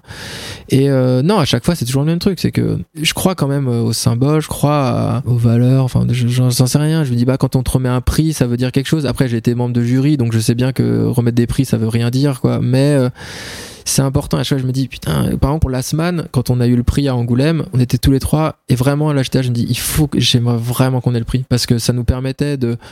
La série euh, marchouillait, mais c'était pas évident. Il y avait pas encore la série animée. Et dis, non, ça, si on a le prix, là, c'est bon, là, on tient bien, on signe pour les six autres. euh, Ça, et voilà. Et chaque fois, j'ai toujours vu ça comme une possibilité de d'avoir plus de liberté pour. euh, Parce qu'en fait, un prix à Angoulême, non, pourquoi ça fait pas vendre plus d'albums? C'est complètement. ah ouais? Faut- Ouais, ouais, il y a, euh, ça- y y pas parce de. que t'as eu que des prix que tu dis ça. Non, non, mais, non, non, parce que vraiment, il n'y a pas de. Y des albums qui se vendaient très très bien avant le prix. Il n'y a, il y a pas grand chose. À part pour vraiment des petits petits éditeurs où il y a des petites mises en place où vraiment l'album il se vendait à 1000, 2000 et tout. euh, tout d'un coup, il y a le prix et une exposition, ils vont en vendre euh, 10 000 de plus. Mais Mm. c'est pas. euh, Il y a un million qui part. euh, mm. Ouais, donc en fait, il n'y a, pas- y a pas, à part euh, ce confort et cette liberté, Hmm. euh, il n'y a pas grand chose à aller tirer. Et justement, euh, tu parlais de Last Man, et tout à l'heure on parlait de format. Sur Last Man, vous avez complètement pété le format parce que vous avez fait donc une série qui a duré Mhm. presque 8 ans, je crois, non? Ouais, ouais, ouais. Est-ce que t'as pas l'impression aussi de dynamiter les gens qui t'ont suivi sur Paulina ou même sur des trucs un peu plus Ah érotiques? si, évidemment, mais je pars toujours du principe que ah si j'aimais un auteur ou une, ou une autrice, tiens si elle me propose autre chose, j'ai envie d'aller voir euh, ce qu'elle fait. Enfin, je sais pas, on a tous acheté les- des albums d'un artiste à chaque fois qu'il sortait, ben on a on a acheté le suivant et Mm. puis ils nous ont emmené quelque part et puis et la plupart du temps c'est assez drôle, c'est toujours euh, ah tiens il a fait autre chose, j'ai pas aimé et puis on le réécoute un an après, ça devient vo- votre album préféré. Ouais. C'est euh, c'est intéressant. Moi j'aime bien j'aime bien ça, j'aime bien. euh, après j'aime aussi les groupes qui ont fait à peu près tout le temps la même musique et c'est des, vraiment des valeurs sûres et tout ça. Et donc ça c'est toujours euh, c'est toujours agréable de Et rassurant. de- et rassurant de retomber ça, de, retomber là-dessus. Mais euh, mais c'est vrai que on aime bien j'aime bien voir l'évolution et j'aime bien euh, avoir euh, être pris un peu par la main quoi. Et je me dis si des gens qui ont aimé Paulina peuvent aller voir Last Man ou si les gens qui ont aimé euh, Last Man peuvent aller voir euh, mais c'est même pas Paulina c'est pas c'est, c'est- ils peuvent ouvrir un autre bouquin de quelqu'un d'autre qui peuvent lire du Blutch du Rupert Mulot du euh, Hmm. ah ça serait super c'est super Et c'est vrai que dans Last Man, il y a un peu euh, toutes tes, tes marottes. ouais Il y a, il y a des femmes, euh, il y a du jeu vidéo, du manga comics, Ouais, euh, il y a des il y a du aventures. Survivant. Voilà, exactement. Il y a même euh, du gros cinéma, euh, popcorn, euh, il y a tout ça. Donc euh, vraiment, on, on a tout mis et c'était. Et vraiment, j'avais commencé la semaine en me disant euh, Ah putain, j'aurais plus jamais 8 ans et c'est trop triste. Enfin, les, les années 80, ça existe plus et je suis. Je trouve ça trop triste. Et j'ai fini la semaine en me disant Mais heureusement que ces années sont finies. Vraiment. Parce que, non, mais. C'était des années de dégénérer, c'était vraiment de, c'était n'importe quoi ces années. Enfin, c'était juste euh, une espèce de boulimie de, de, de, de consommation, de, de, de, sexe, de violence, de machin. C'était n'importe quoi ces années. Mm. Aujourd'hui, c'est aussi des bonnes années de merde, je pense. Mais il y a, il y a deux, trois choses un peu plus. euh, c'est, c'est moins d'hystérie, quoi. Ouais. Ouais, là, putain, c'était fou quand même ces années. C'est, on a grandi là-dedans, on a survécu à ça, mais c'était, euh, c'était de l'hystérie totale. Mm. Et quand tu dis que les années 80 ont encore donné des gens qui, euh, ont mon âge, qui vont avoir 40 ans et qui achètent des jouets, qui sont comme des mongoliens à jouer aux jeux vidéo toute la journée. Non, mais tu te dis, putain, c'est il y a un problème, quoi. Non, mais c'est, c'est, c'est grave, quoi. Enfin, tu vois, genre, et tu dis, putain, les gars, arrêtez de manger des chips, enfin, j'en sais rien, regardez autre chose, quoi. Euh, ils sont avec leurs trucs Star Wars et tout, ils se déguisent pour aller voir des films. euh, et tu dis, euh, ouais, cool, enfin, c'est marrant, c'est, chouette de rigoler un peu, mais il faut.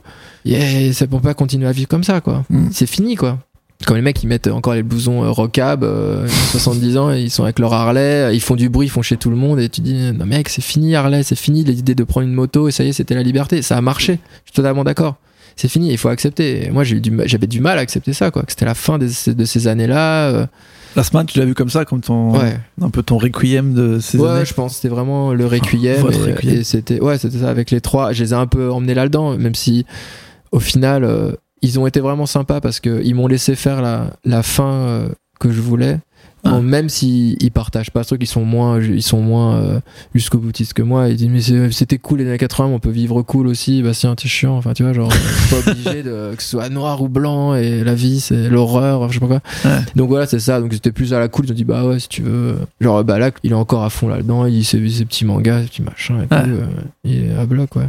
Et l'influence jeu vidéo, tu consommais beaucoup le jeu vidéo aussi dans ta jeunesse Ouais, c'est surtout, euh, c'était toujours jeu vidéo. C'était si les dessins étaient bien. Enfin, moi, c'est Ok. même pas les dessins, c'était, on dirait les graphismes, je sais pas mais c'était si la pochette est bien. Ok. J'achète le La jeu. jaquette. Enfin, la jaquette, si la jaquette est bien dessinée. Street Fighter 2, donc. Voilà, tout ça. Les Street Fighter, c'était quand même le- c'était la grande rencontre. Et puis après, quand j'étais avec, euh, quand on, je faisais mes BD, euh, j'avais fait la BD avec Merwan euh, pour l'Empire, on avait acheté euh, des consoles Street Fighter et tout ça. On jouait à Street à fond. On était euh, un truc vraiment très régressif aussi. On C'est quel ton personnage préféré en Street Alors les deux, bah, évidemment Chun-Li Chun-Li, mais Ouais. euh, c'était la griffe euh, Vega. Ah, Euh, Vega. Ouais. Oui, mais tu l'avais dessiné sur Combini d'ailleurs. Oui, oui, ouais. Je dessine souvent euh, parce que j'ai- j'aime bien ce perso BPM. euh, J'avais fait un perso dans la semaine qui était un peu inspiré de lui et tout ça. J'aimais bien, j'aimais bien cette idée où il se battait.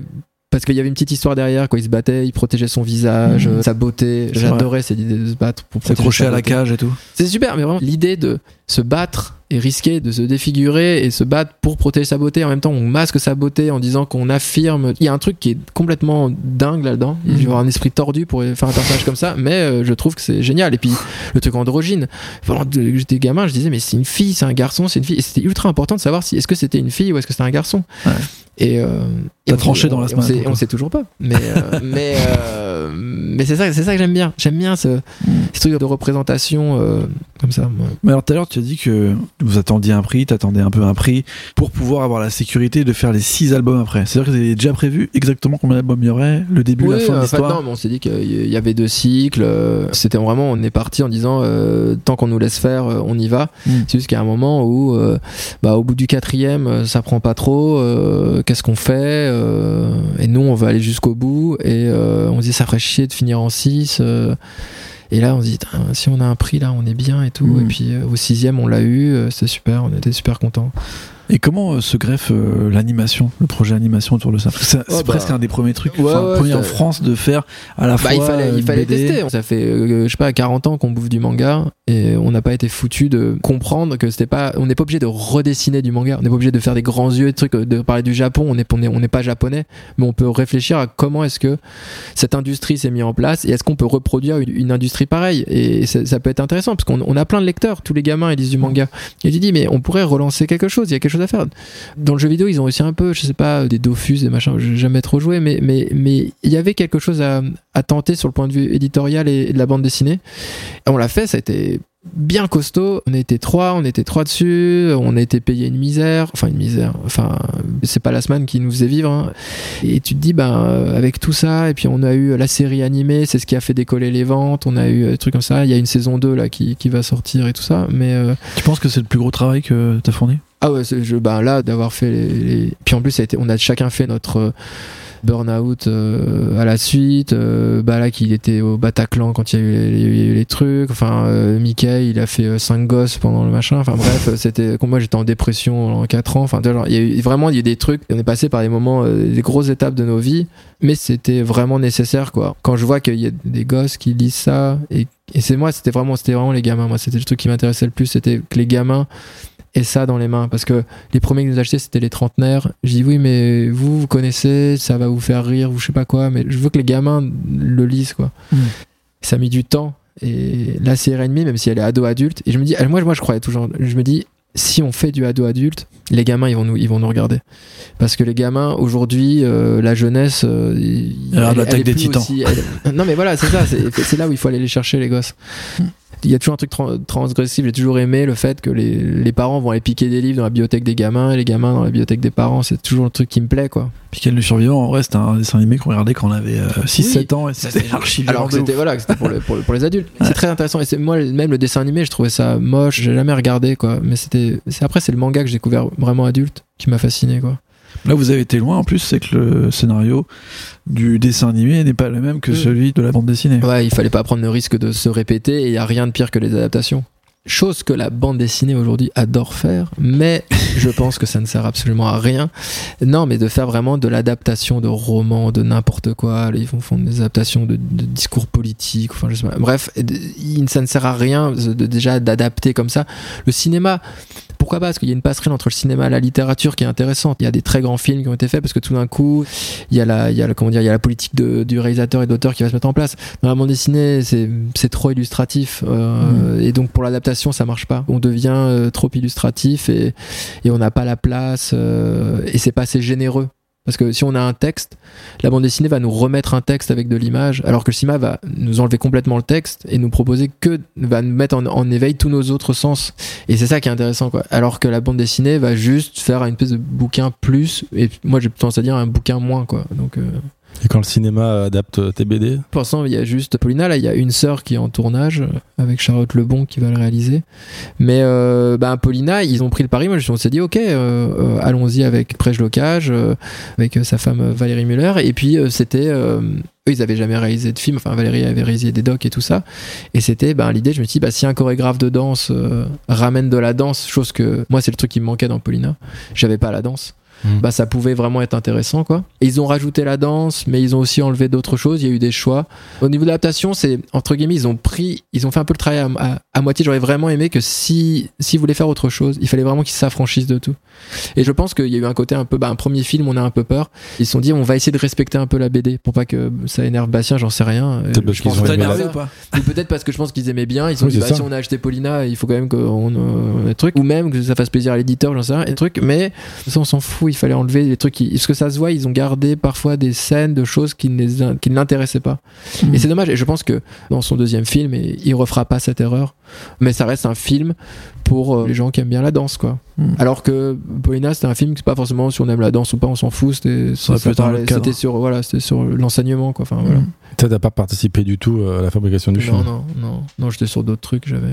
Tu ne t'intéressais pas C'était. Non, non, puis moi j'avais déjà ra- raconté mon histoire. Après, peut-être que je veux faire, faire du ciné ou des choses comme ça, mais je raconterais vraiment autre chose. Je ferais pas d'adaptation. De, T'es pas attaché à tes histoires pour qu'elles soient exactement comme tu non, le non, souhaites. non. Non, et au contraire, je pense qu'il faut vraiment laisser euh, l'auteur. euh, je sais pas, je dis un jour. euh, J'en sais rien. Puis même si moi j'adapte quelque chose, j'ai pas envie d'avoir l'auteur euh, au-dessus de mon épaule euh, qui va qui va me dire. Et la plupart du temps, les gens aussi adaptent euh, des choses qui ont un potentiel, mais qui sont pas inc- incroyables. C'est vraiment une erreur d'adapter quelque chose dont vous êtes vous dites ah mais c'est absolument incroyable il faut l'adapter je pense que c'est une erreur déjà c'est juste Ouais. de dire tu vois comme Keshish quand il fait la vie d'Adèle il dit ah le bouquin est un peu pourri mais enfin non mais Ouais, il c'est- est pas ouf. Pas ouf, mais il y a vraiment quelque chose qu'elle raconte qui est fort, qui est unique, et ça, il faut aller le sortir. Non, mais quand je dis pourri, c'est sans jugement de valeur sur le. Non, t'inquiète. Mais non, genre, euh, lui, il se dit qu'il peut justement. euh, c'est une il y a un matière. truc, quoi. Il y a un truc Mm. qui est fort, il y a une matière qui est intéressante, il faut la travailler, il faut aller sortir le film et tout. Et Mm. Le film est, moi, je, je trouve hyper réussi, quoi.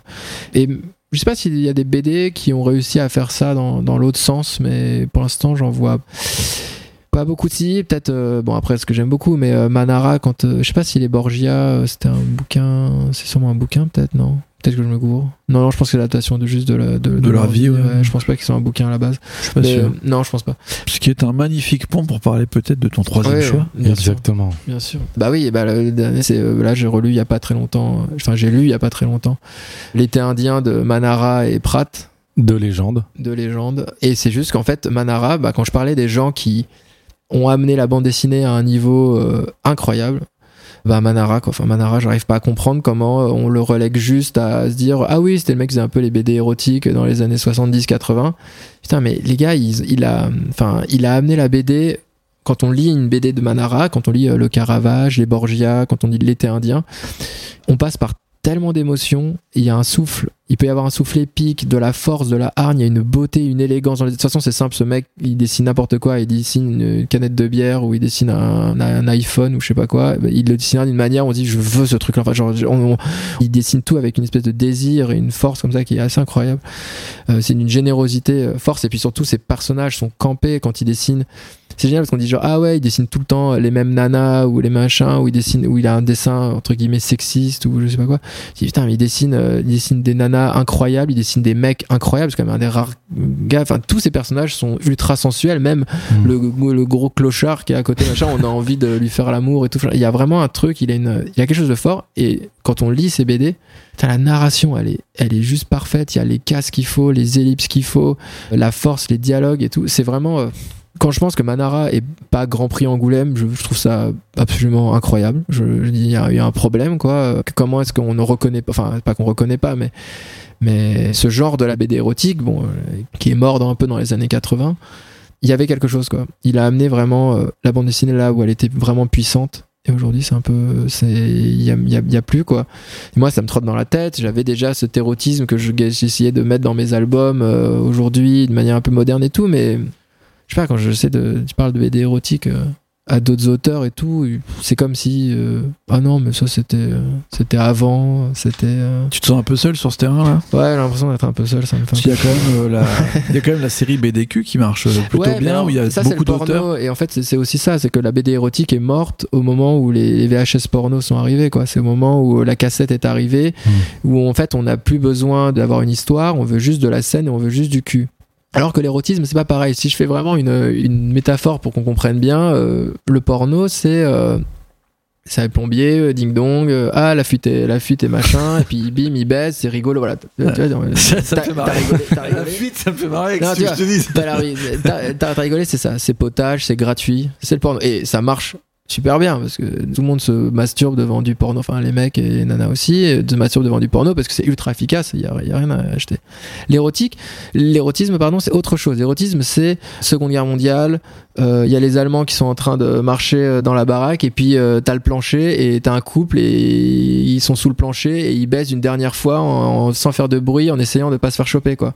Et tout d'un coup, c'est la tension. C'est là, c'est plus drôle du tout. C'est des questions de vie ou de mort. C'est euh, c'est l'érotisme. C'est une nécessité. C'est pas drôle et ça nous ramène à nos comment dire euh, à nos pulsions de désir et de fantasmes qu'on peut vraiment explorer. On on Et de survie pas aussi. ouais, de survie. Et tout d'un coup, tu places l'acte sexuel comme une espèce de, de, de, de dernier, euh, dernier recours euh, avant la mort. Enfin, quand il y, y a quelque chose de cette dernière pulsion de vie avant la mort. Et c'est quelque chose qui est très beau, qui est un peu morte avec avec le porno et, et je trouvais que dans la bande dans la bande dessinée il y avait il y avait vraiment une place hein, si tu regardes tous les albums euh, qui sortent dans les années 80 encore il y a énormément d'albums érotiques. Tous les auteurs ou les, ou, ou les autrices faisaient un peu leur album érotique un peu cul euh, et puis avec des histoires euh, parfois hyper perso. Il y a jamais il y a parfois pas vraiment pas de blagues tu vois.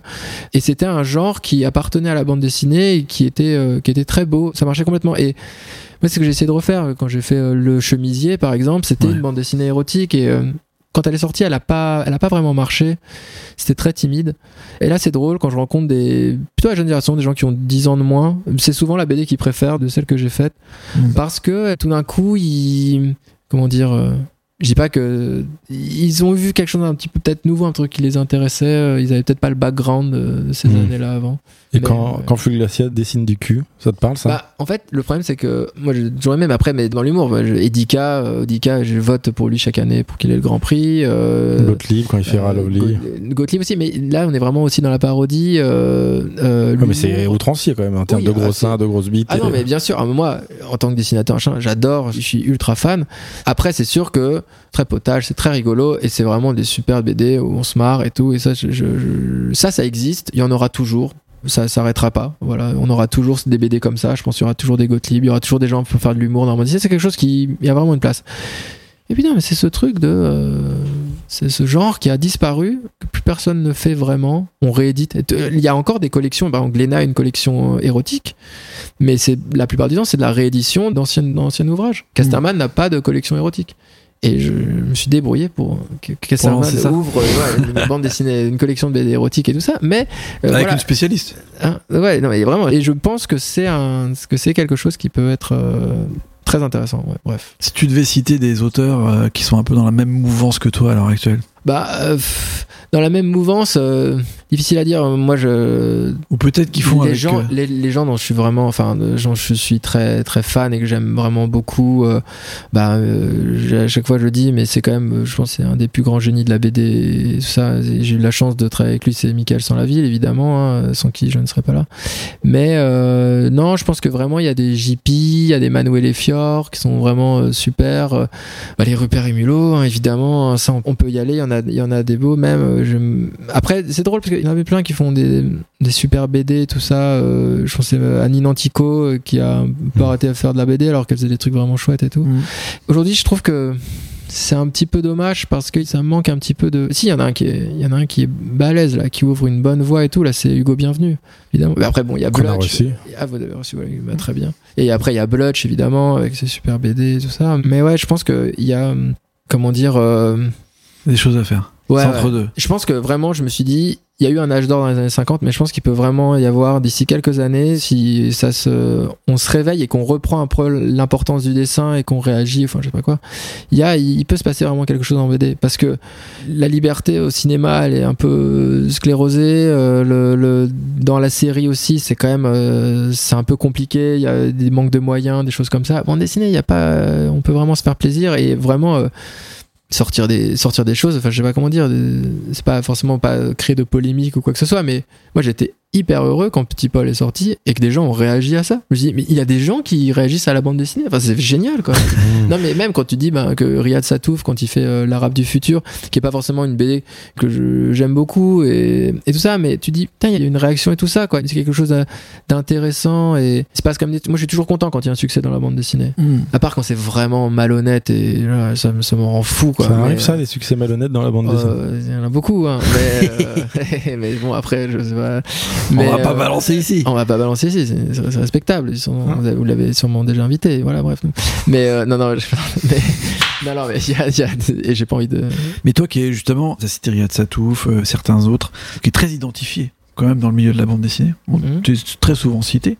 Qu'est-ce que tu penses que tu aimerais faire pour que ça aille dans ta direction? Euh, Tu alors moi déjà, alors changer. déjà, je vais non non c'est juste de, de continuer à faire ces, des albums sérieusement. Pas prendre ça comme ah c'est un coup c'est un truc potache. Ah on m'a proposé deux euh, tiens c'est le bicentenaire de je sais pas quel truc et tout ça. Vraiment de se dire ok j'ai mon travail d'auteur j'ai ma politique d'auteur.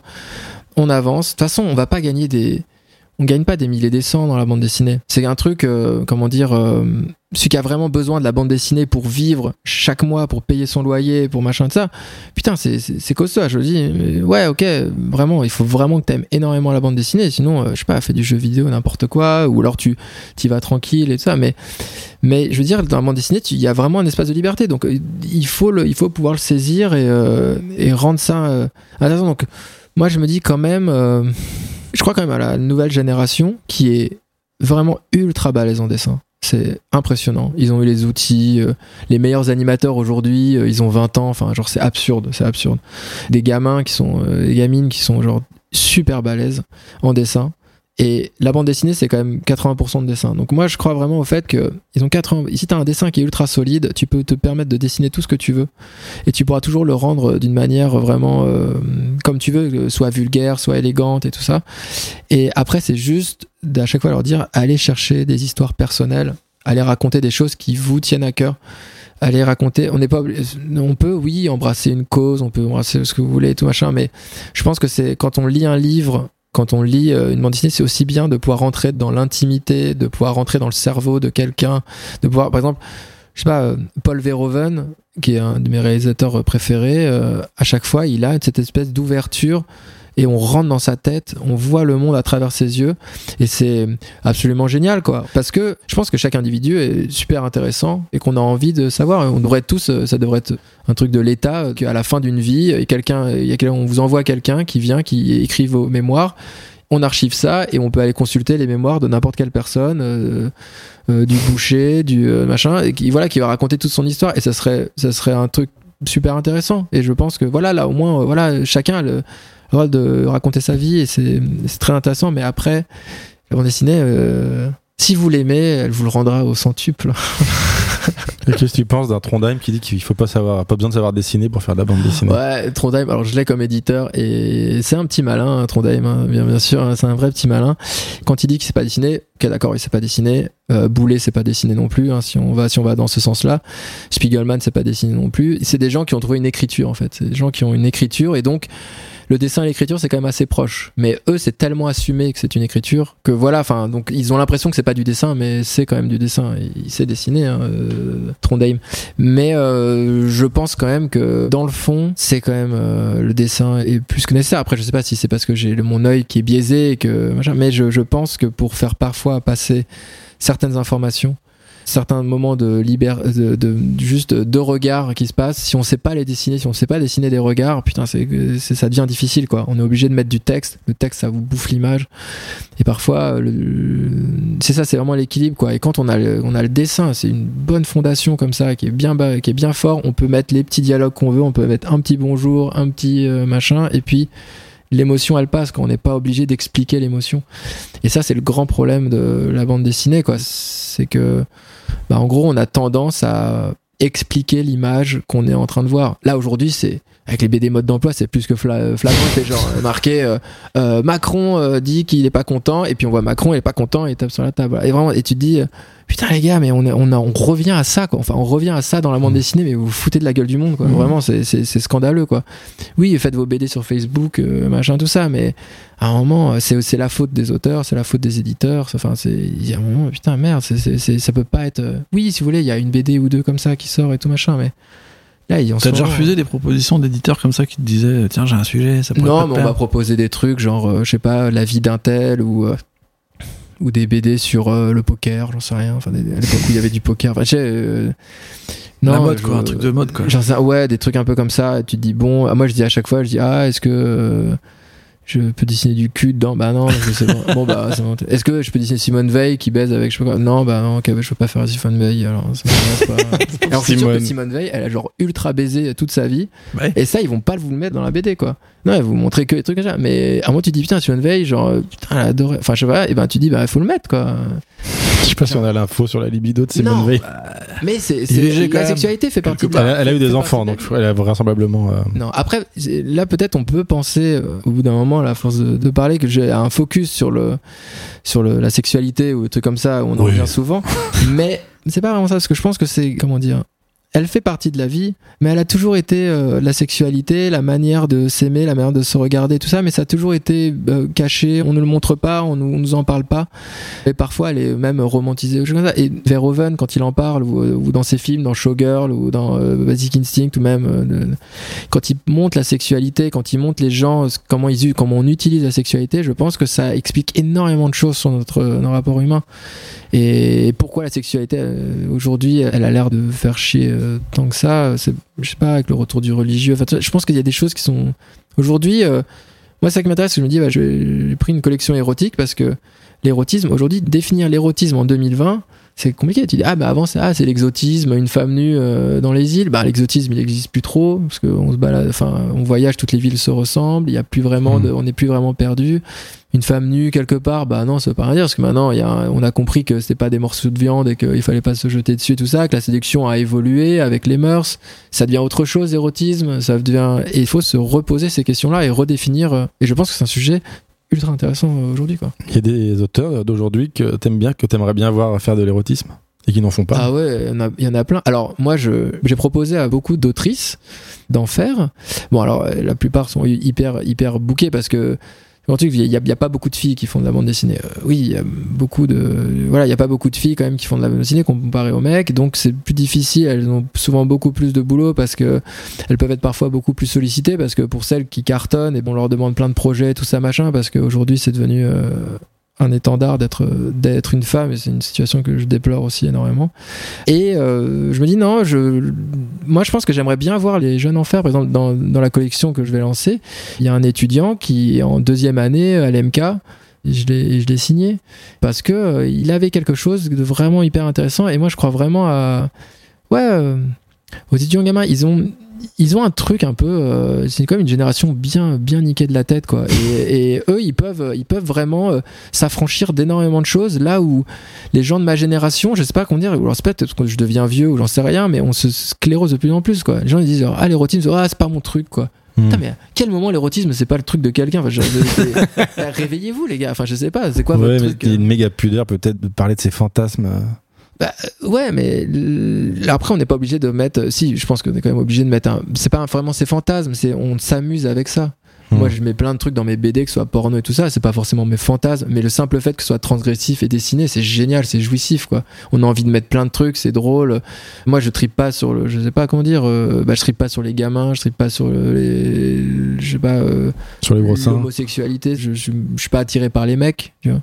Mais tu te dis mais je vais en mettre dedans parce que ça va être génial et tout. Et on va et en fait tu te rends compte que bah si en fait tu peux être euh, comment dire euh, super euh, ça peut être des véhicules narratifs super marrants quoi. Enfin marrants mais intéressants euh, à montrer en place. Et puis en fait tu te rends compte que même de toute façon si- s'il y a du désir eh ben, tu te rends compte que c'est comme je sais pas tu pourrais raconter une histoire d'un mec qui tripe sur une table et il y a du désir quoi. Tu fais tu fais des parallèles tu dis voilà tu vas. Bref, il y a plein de choses à faire. Et ce qui est intéressant, c'est que là, tu dis, tu marches vraiment sur des œufs sur certains sujets. Et euh, là, il y a, y, a, il y a Mickaël qui va faire une BD euh, aussi dans la collecte. Et c'est euh, l'histoire d'une nana qui, euh, qui aime se faire cogner. Tu dis, putain, t'as un sujet comme ça aujourd'hui, il faut le, Ouais. faut, le- faut le tenir, quoi. Et on s'est assuré que ce soit vraiment bien, euh, bien foutu, quoi. Putain, on va se prendre un truc dans la gueule, ça va être sûr. Mais, mais, mais, mais je pense que c'est des sujets qui sont intéressants. Parce que oui, je pense qu'il y a des, il y a des nanas qui fantasment aussi de, de ce truc-là. Bah, on a tous, en- quand on fantasme, je sais pas, euh, sur un truc euh, abject, et ben tu vas le fantasmer dans les meilleures conditions qui soient, quoi. Et euh, tu vois, je sais pas. Et c'est drôle parce que ça reste des trucs un peu bizarres dans la tête, quoi. Et après, t'as la vraie vie. Et la vraie vie, elle te, elle te calme tout de suite, quoi. Tu t'es déjà amusé à dessiner des horreurs immontrables à qui que ce soit. Bah, quand j'étais euh, au Gobelin avec Mickaël, on avait une espèce de concours où euh, on était sur la photocopieuse et évidemment on, on dessinait plein de, plein de trucs, et les trucs les pires du monde. Je sais pas, je dessinais euh, des partous avec des juifs et des nazis, euh, des choses, tu dis, c'est pas horrible, mais c'est pas évident à montrer à quelqu'un et c'était affiché au-dessus de notre, de notre truc. On dessinait des trucs, mais horribles. J'ai dessiné vraiment parce qu'en fait, quand tu dessines, t'as un pouvoir qui est incroyable où tu peux tout faire. Et donc en fait, as vraiment, t'as- comme tu as une clé, tu peux tout faire et tu peux dessiner tout ce que tu as envie de faire. Et parfois, on dessine des trucs et tu fais, oh putain, quand je vois certains dessins, je fais genre, ah c'est chaud, putain, c'est vraiment, euh, c'est hardcore, mais tu dis, on s'en fout. C'est, c'est lisez les livres, je sais pas, de dur dur là, euh, c'est horrible. C'est genre des, des, des, des mecs, des nanas éventrés avec des trucs, c'est de la violence, c'est de, la- c'est de l'horreur totale. Et après, tu le fermes le bouquin, tu dis, waouh, c'est horrible ce que je viens de voir. Heureusement que ça n'existe pas dans la vraie vie. Mais Hmm. le problème, c'est quand tu vois une vidéo, quand ça existe dans la vraie vie, quand tu Mm. as le malheur de tomber sur un site porno, et même sur un site porno où tu vois que la nana, elle est pas hyper consentante, tu vois que ça se passe pas hyper bien, et tout de suite ça glace le sang, parce que tu dis, il y a des vrais, il y a des vraies personnes, et quand Ouais. ça arrive dans la vraie vie, mais c'est abject. Hmm. C'est ça qui est horrible. Mais par contre, quand c'est du dessin, c'est là où tout d'un coup, euh, il y a une expérience, il y a quelque chose d'intéressant à, à fouiller euh, et à trouver. Et après, l'idée, c'est de le faire intelligemment et de ne pas faire l'apologie de certaines choses, évidemment. Pas Mais C'est quoi ton quotidien en tant que dessinateur et en tant qu'éditeur? Tu dessines tous les jours?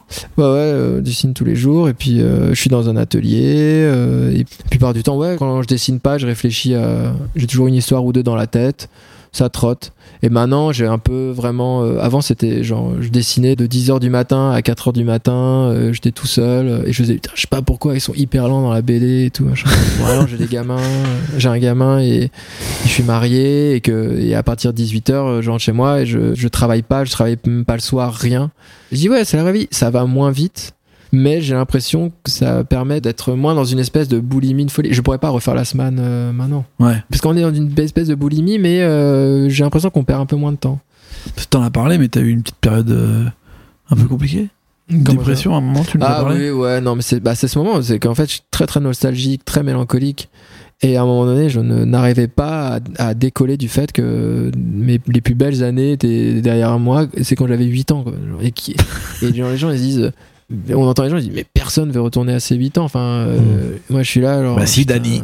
euh, ouais, non mais dis non j'ai 8 ans euh, jette des jouets euh, je suis comme un fou mes parents ils me disent quoi faire je réfléchis pas je bouffe des dessins animés toute la journée chaque fois que je vois un film c'est un nouveau film et ça me je, mets la cassette de Jack Burton dans les griffes du mandarin et, Aïe, aïe, et je film. fais putain mais comment je, ma vie ne sera plus jamais la même enfin voilà et, et c'est drôle parce que j'ai l'impression que tout ça c'est parti alors qu'aujourd'hui genre je fais encore ça je vais prendre des films que j'ai pas vus je les mets et je regarde putain mais ce film il est incroyable et je vis aussi un truc et, et j'avais du mal à sortir de ça c'est juste que je voulais pas grandir mais bon normalement ça t'arrive à 25 ans et puis voilà t'as une petite période et moi ça a duré un peu trop longtemps. Et heureusement euh, j'ai rencontré quelqu'un qui m'a bien qui m'a bien secoué et maintenant ça va beaucoup mieux quoi. Ça y est je suis je garde euh, cette même fascination pour l'enfance, pour l'adolescence, euh, tous ces trucs-là, même le fantasme, j'ai tout gardé, sauf que j'ai un rapport beaucoup plus sain avec. Avant, Mhm. j'avais un rapport de. J'étais mal, j'étais pas bien avec ça. Ça me rendait triste. Genre, je croisais une nana qui avait des gros seins dans la rue, je faisais putain. Ouais, vraiment, c'est horrible. Je disais putain, j'ai pas besoin de ça. Tu sais, vraiment, genre, c'est chiant, quoi. Genre vraiment. euh, Et c'est l'horreur, quoi. Alors que normalement, le plaisir euh, dans la rue ou n'importe quoi, c'est genre, tu marches et puis tu as une nana comme ça qui passe avec des gros seins, puis tu fais, ah bah elle est très, très belle, et puis voilà, et puis tu continues ta route, et puis tout va bien. C'est la vie, quoi. Quand tu croises quelqu'un de beau et d'élégant, et puis voilà, tu dis très beau, très élégant, c'est agréable. C'est comme ça que ça devrait être la, vie, quoi. Et pas genre, euh, putain, j'ai pas besoin de ça, faut que je. Et voilà, bref. Et donc. euh, Tu te sentais persécuté. Ben, il y a un moment, ouais, parce que ça, te- ça te rappelle, hein, ça te ramène à, à quelque chose de, un truc de toi, ouais, de ce que tu pensais. être. Je pense toujours être ce gamin de 8 ans. Alors Mhm. que non, en fait, il dit non, tu ne l'es pas, ce, tu n'es plus ce gamin de 8 ans. Ce gamin de 8 ans, il avait des objectifs et des trucs qui étaient très simples et machin. Oui, t'as les mêmes objectifs qui est de, tu dessines tous les jours et, et les Tortues Ninja, tu dessines encore des Tortues Ninja aujourd'hui, mais il faut le, il faut zapper ce truc-là, quoi. Alors tu nous as parlé euh, très bien de Manara, mais pas du tout d'Hugo Pratt. Ah oui, bah Hugo Pratt, là où c'est là où c'est très intéressant et que euh, vraiment euh, j'aime beaucoup, c'est que Hugo Pratt, euh, quand il donne son scénario à Manara, Hugo Pratt, il a, il a donc Corto Maltese et ça, il a un très bon dessin, hyper libre, très lâché, tout ça. Mais une narration qui est un poil rigide, un poil dur, et il est très bavard. Il aime bien, il explique, et il a, tendance, parce que je pense que vu qu'il dessine très vite et qu'il a machin, il a tendance à un moment à, mettre beaucoup de choses dans ses textes parce que il, connaît trop de choses. Ce mec, il a une, il dans des livres et il peut pas s'empêcher de, tout mettre. Donc en fait, les gens qui sont fans de Cortomaltese et tout ça, ils l'ont bouffé et c'est historiens, tout ça. Et je pense que quand t'as cette thème l'histoire et quand t'es à fond, moi j'aime beaucoup, mais pas au point d'être sur le moindre petite anecdote et tout ça. Et là, quand il y a Manara, on sent que bah, dans ses dialogues, il a envie de le faire, mais il se rend compte qu'aussi, bah, Manara, lui, il a une dans son dessin une telle virtuosité de pose d'expression de force et de choses comme ça qui fait que en fait très vite en fait tu te rends compte dans, dans une BD quand tu le lis et qu'il y a un doublon ben, quand tu t'en rends compte tu fais bon ben on enlève du texte ou machin quand le dessin tient aussi bien. Et là il y a une espèce d'équilibre parfait qui se fait. Et c'est euh, splendide.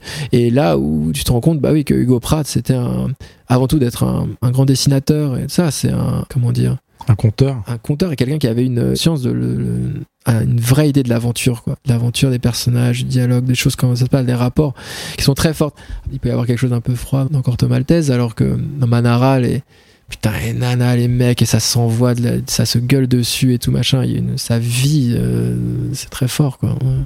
Alors avant que tu viennes, j'ai fait un appel à notre communauté sur Instagram pour qu'ils te posent des questions. pendez-le pendez-le haut et court Pas du tout. non Il t'adore. Hmm. Il y a Camille qui veut tout savoir sur toi, mais bon, euh, écoute. Ouais, c'est tout maintenant. Ouais, voilà j'ai tout dit là Je- Il y a Gauthier Amir qui voudrait savoir ce qui t'a amené à dessiner Petit Paul. Eh ben, Petit Paul, c'est simple, c'est le, le fantasme. J'aimerais avoir un- une, une bite de 40 cm, même 80 cm. Je pense, que si les, les mecs pouvaient faire de la chirurgie esthétique comme les nanas pour se faire grossir la bite, les mecs auraient des bites de 4 mètres. Enfin, tu vois, genre, ils auraient des. Ils auraient 4, des- c'est énorme Non, pour mais nos les mecs, auditeurs. non, mais les On mecs, ferait quoi franchement, ils, ne- ils, ils partiraient dans des délires. Si on pouvait faire ça, si on pouvait agrandir vraiment les pénis, ils partiraient sur des trucs, mais fou parce sont, c'est un délire. Enfin, ils, ils pensent même pas. euh. Et donc, en fait, moi, il y avait ça. Et le truc que j'adore, c'est que j'ai de toute façon un rapport hyper maternel depuis le début. J'aime, je suis un suiveur. Moi, j'aime qu'on me prenne par la main. euh, Il me faut qu'on me viole à moi moitié pour faire l'amour avec moi et tout ça. Et donc j'avais envie de mettre ça. J'ai toujours eu l'impression d'être un petit garçon quand je fais l'amour à une, à une fille. Et, euh, et donc euh, c'est simple, la, la métaphore elle se fait assez facilement et tout ça. Après les gens ils disent ah mais c'est de la pédopornographie. Et tu dis mais en fait, là, non, la pédopornographie, c'est un adulte qui se sert de la naïveté, de l'innocence d'un enfant pour abuser de lui. Et à aucun moment, ça, n'a- ça, ça n'a- ça n'apparaît dans, dans l'histoire. Et au pire, oui, je pourrais représenter de la, pornographie, je vois pas du tout où est le problème. Après, c'est de savoir si t'en fais l'apologie ou pas. Donc euh, voilà, ça c'est encore une autre chose. Si je fais un bouquin qui fait l'apologie de la pédophilie en disant genre comment devenir pédophile, je vais vous montrer des astuces pour ça, ouais là il y a un problème. Mais après, avec les BD modes d'emploi qu'on a, peut-être qu'on va en avoir une qui va sortir comme ça. Je pense que- Et Cast demande est-ce que Petit Paul deviendra grand? Euh, oui, mais ça ne sera peut-être pas forcément très intéressant à raconter, mais peut-être que oui. Euh, non, pour l'instant, je n'ai pas forcément euh, envie de reprendre encore ce personnage, mais peut-être que je ferai un troisième volet des aventures des melons de la colère. Je sais pas. Mais de toute façon, je, je- suis encore jeune, je pense que je peux encore faire euh, d'autres BD. et, euh, Mais ouais, ça me ferait plaisir de faire un, un autre petit Paul. Et enfin, Gary, illustration, demande euh, Last Man, ça revient quand? La semaine, ça revient quand? Bah là, il y a la saison 2 qui se prépare. Il y a sûrement un Stories aussi qui va se préparer, un petit, un petit truc à côté. Ça va peut-être lorgner un peu du côté du comics. On a fait un peu de manga, du franco-belge. On va faire un peu de du fumetti et on va faire un peu de comics. Et voilà, ouais, la semaine c'était quand même euh, un gros truc. Donc euh, là, je vais pas, on va pas y retourner tout de suite. Mais moi, j'ai quand même euh, un peu l'envie de faire un peu comme Lucas, tu vois, genre vraiment de revenir euh, 25 ans après. Et j'adore vraiment genre souiller. En- les 25 ans après, en moins bien, du coup. Ouais, voilà, c'est ça, vraiment souiller les tout ce que les gens ont aimé, machin, et vraiment tu dégueulasses. J'ai vraiment, je sais pas, euh, c'est un truc très primaire, très euh, très mec peut-être, mais j'aime bien ce truc-là de. Tu penses que c'est ce qu'il voulait faire, Georges Lucas? Hein? Je sais pas, mais il y a une manière où tu dis genre euh, ouais, mais attendez, eh, oh, Star Wars c'est aussi moi si j'ai envie, de- j'ai envie de faire ça, je fais ça quoi. Mais peut-être, je pense qu'il devait le faire aussi parce peut-être pour de bonnes bonnes choses. Mais euh, non, mais je pense qu'après on, on l'a tanné, on l'a tanné, il devait s'emmerder un peu, il a eu un coup de blues, un- une dépression et voilà. Peut-être que si je refais un peu une dépression, je retournerai dans, dans la semaine, mais ça sera peut-être pas très très beau à voir. mais euh, non, pour l'instant, il y a les stories, on va faire un peu à côté. euh. Pour l'instant, non, j'ai pas forcément, on n'a pas forcément envie. ouais. Toutes les autres questions parlaient de ça. Tu as répondu euh, tout au long de l'émission, donc je te l'épargne. Ça marche. On est comment là, Aurélien? On est pas mal, hein? On est bien, ouais, c'est super. Tu veux rajouter quelque chose?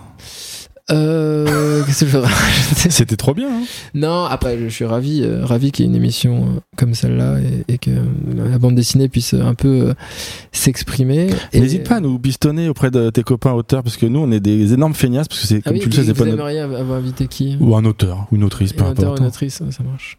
Si vous leur envoyez des invitations et tout ça, après je pourrais leur dire oui, c'est bon, vous pouvez. euh. De toute façon, c'est simple. de- juste Le vigile vous de la avez- vignette. Vous avez quand même invité euh, du beau monde, alors je pense que les gens euh, seront contents de venir. Et puis on n'a pas forcément, il n'y a pas forcément l'occasion euh, de parler comme ça pendant longtemps. C'est un peu genre un peu. euh, c'est du Thinkerview, mais en, en, en moins. en moins, en moins, comment dire. c'est la BD, quoi. BD sur Thinkerview BD, quoi. Mais c'était, c'était hyper intéressant, en tout cas. Ouais, Ouais. Et inspirant, comme, Ça euh, m'a comme à chaque fois. c'est vrai. Bah, Bastien, on te remercie d'être venu. Eh ben, c'est moi, c'est moi. On remercie toujours Johan euh, de nous enregistrer, de monter cette émission avec beaucoup de talent. Aurélien, merci encore. hein. Euh, on continue, Mais on, va de faire, rien. on en fait une douzième ou pas? Mais bien entendu. Moi, je suis parti là, je- j'adore. Bon, et ben merci à tous de nous écouter et puis on se dit à très bientôt. Ciao. Ciao.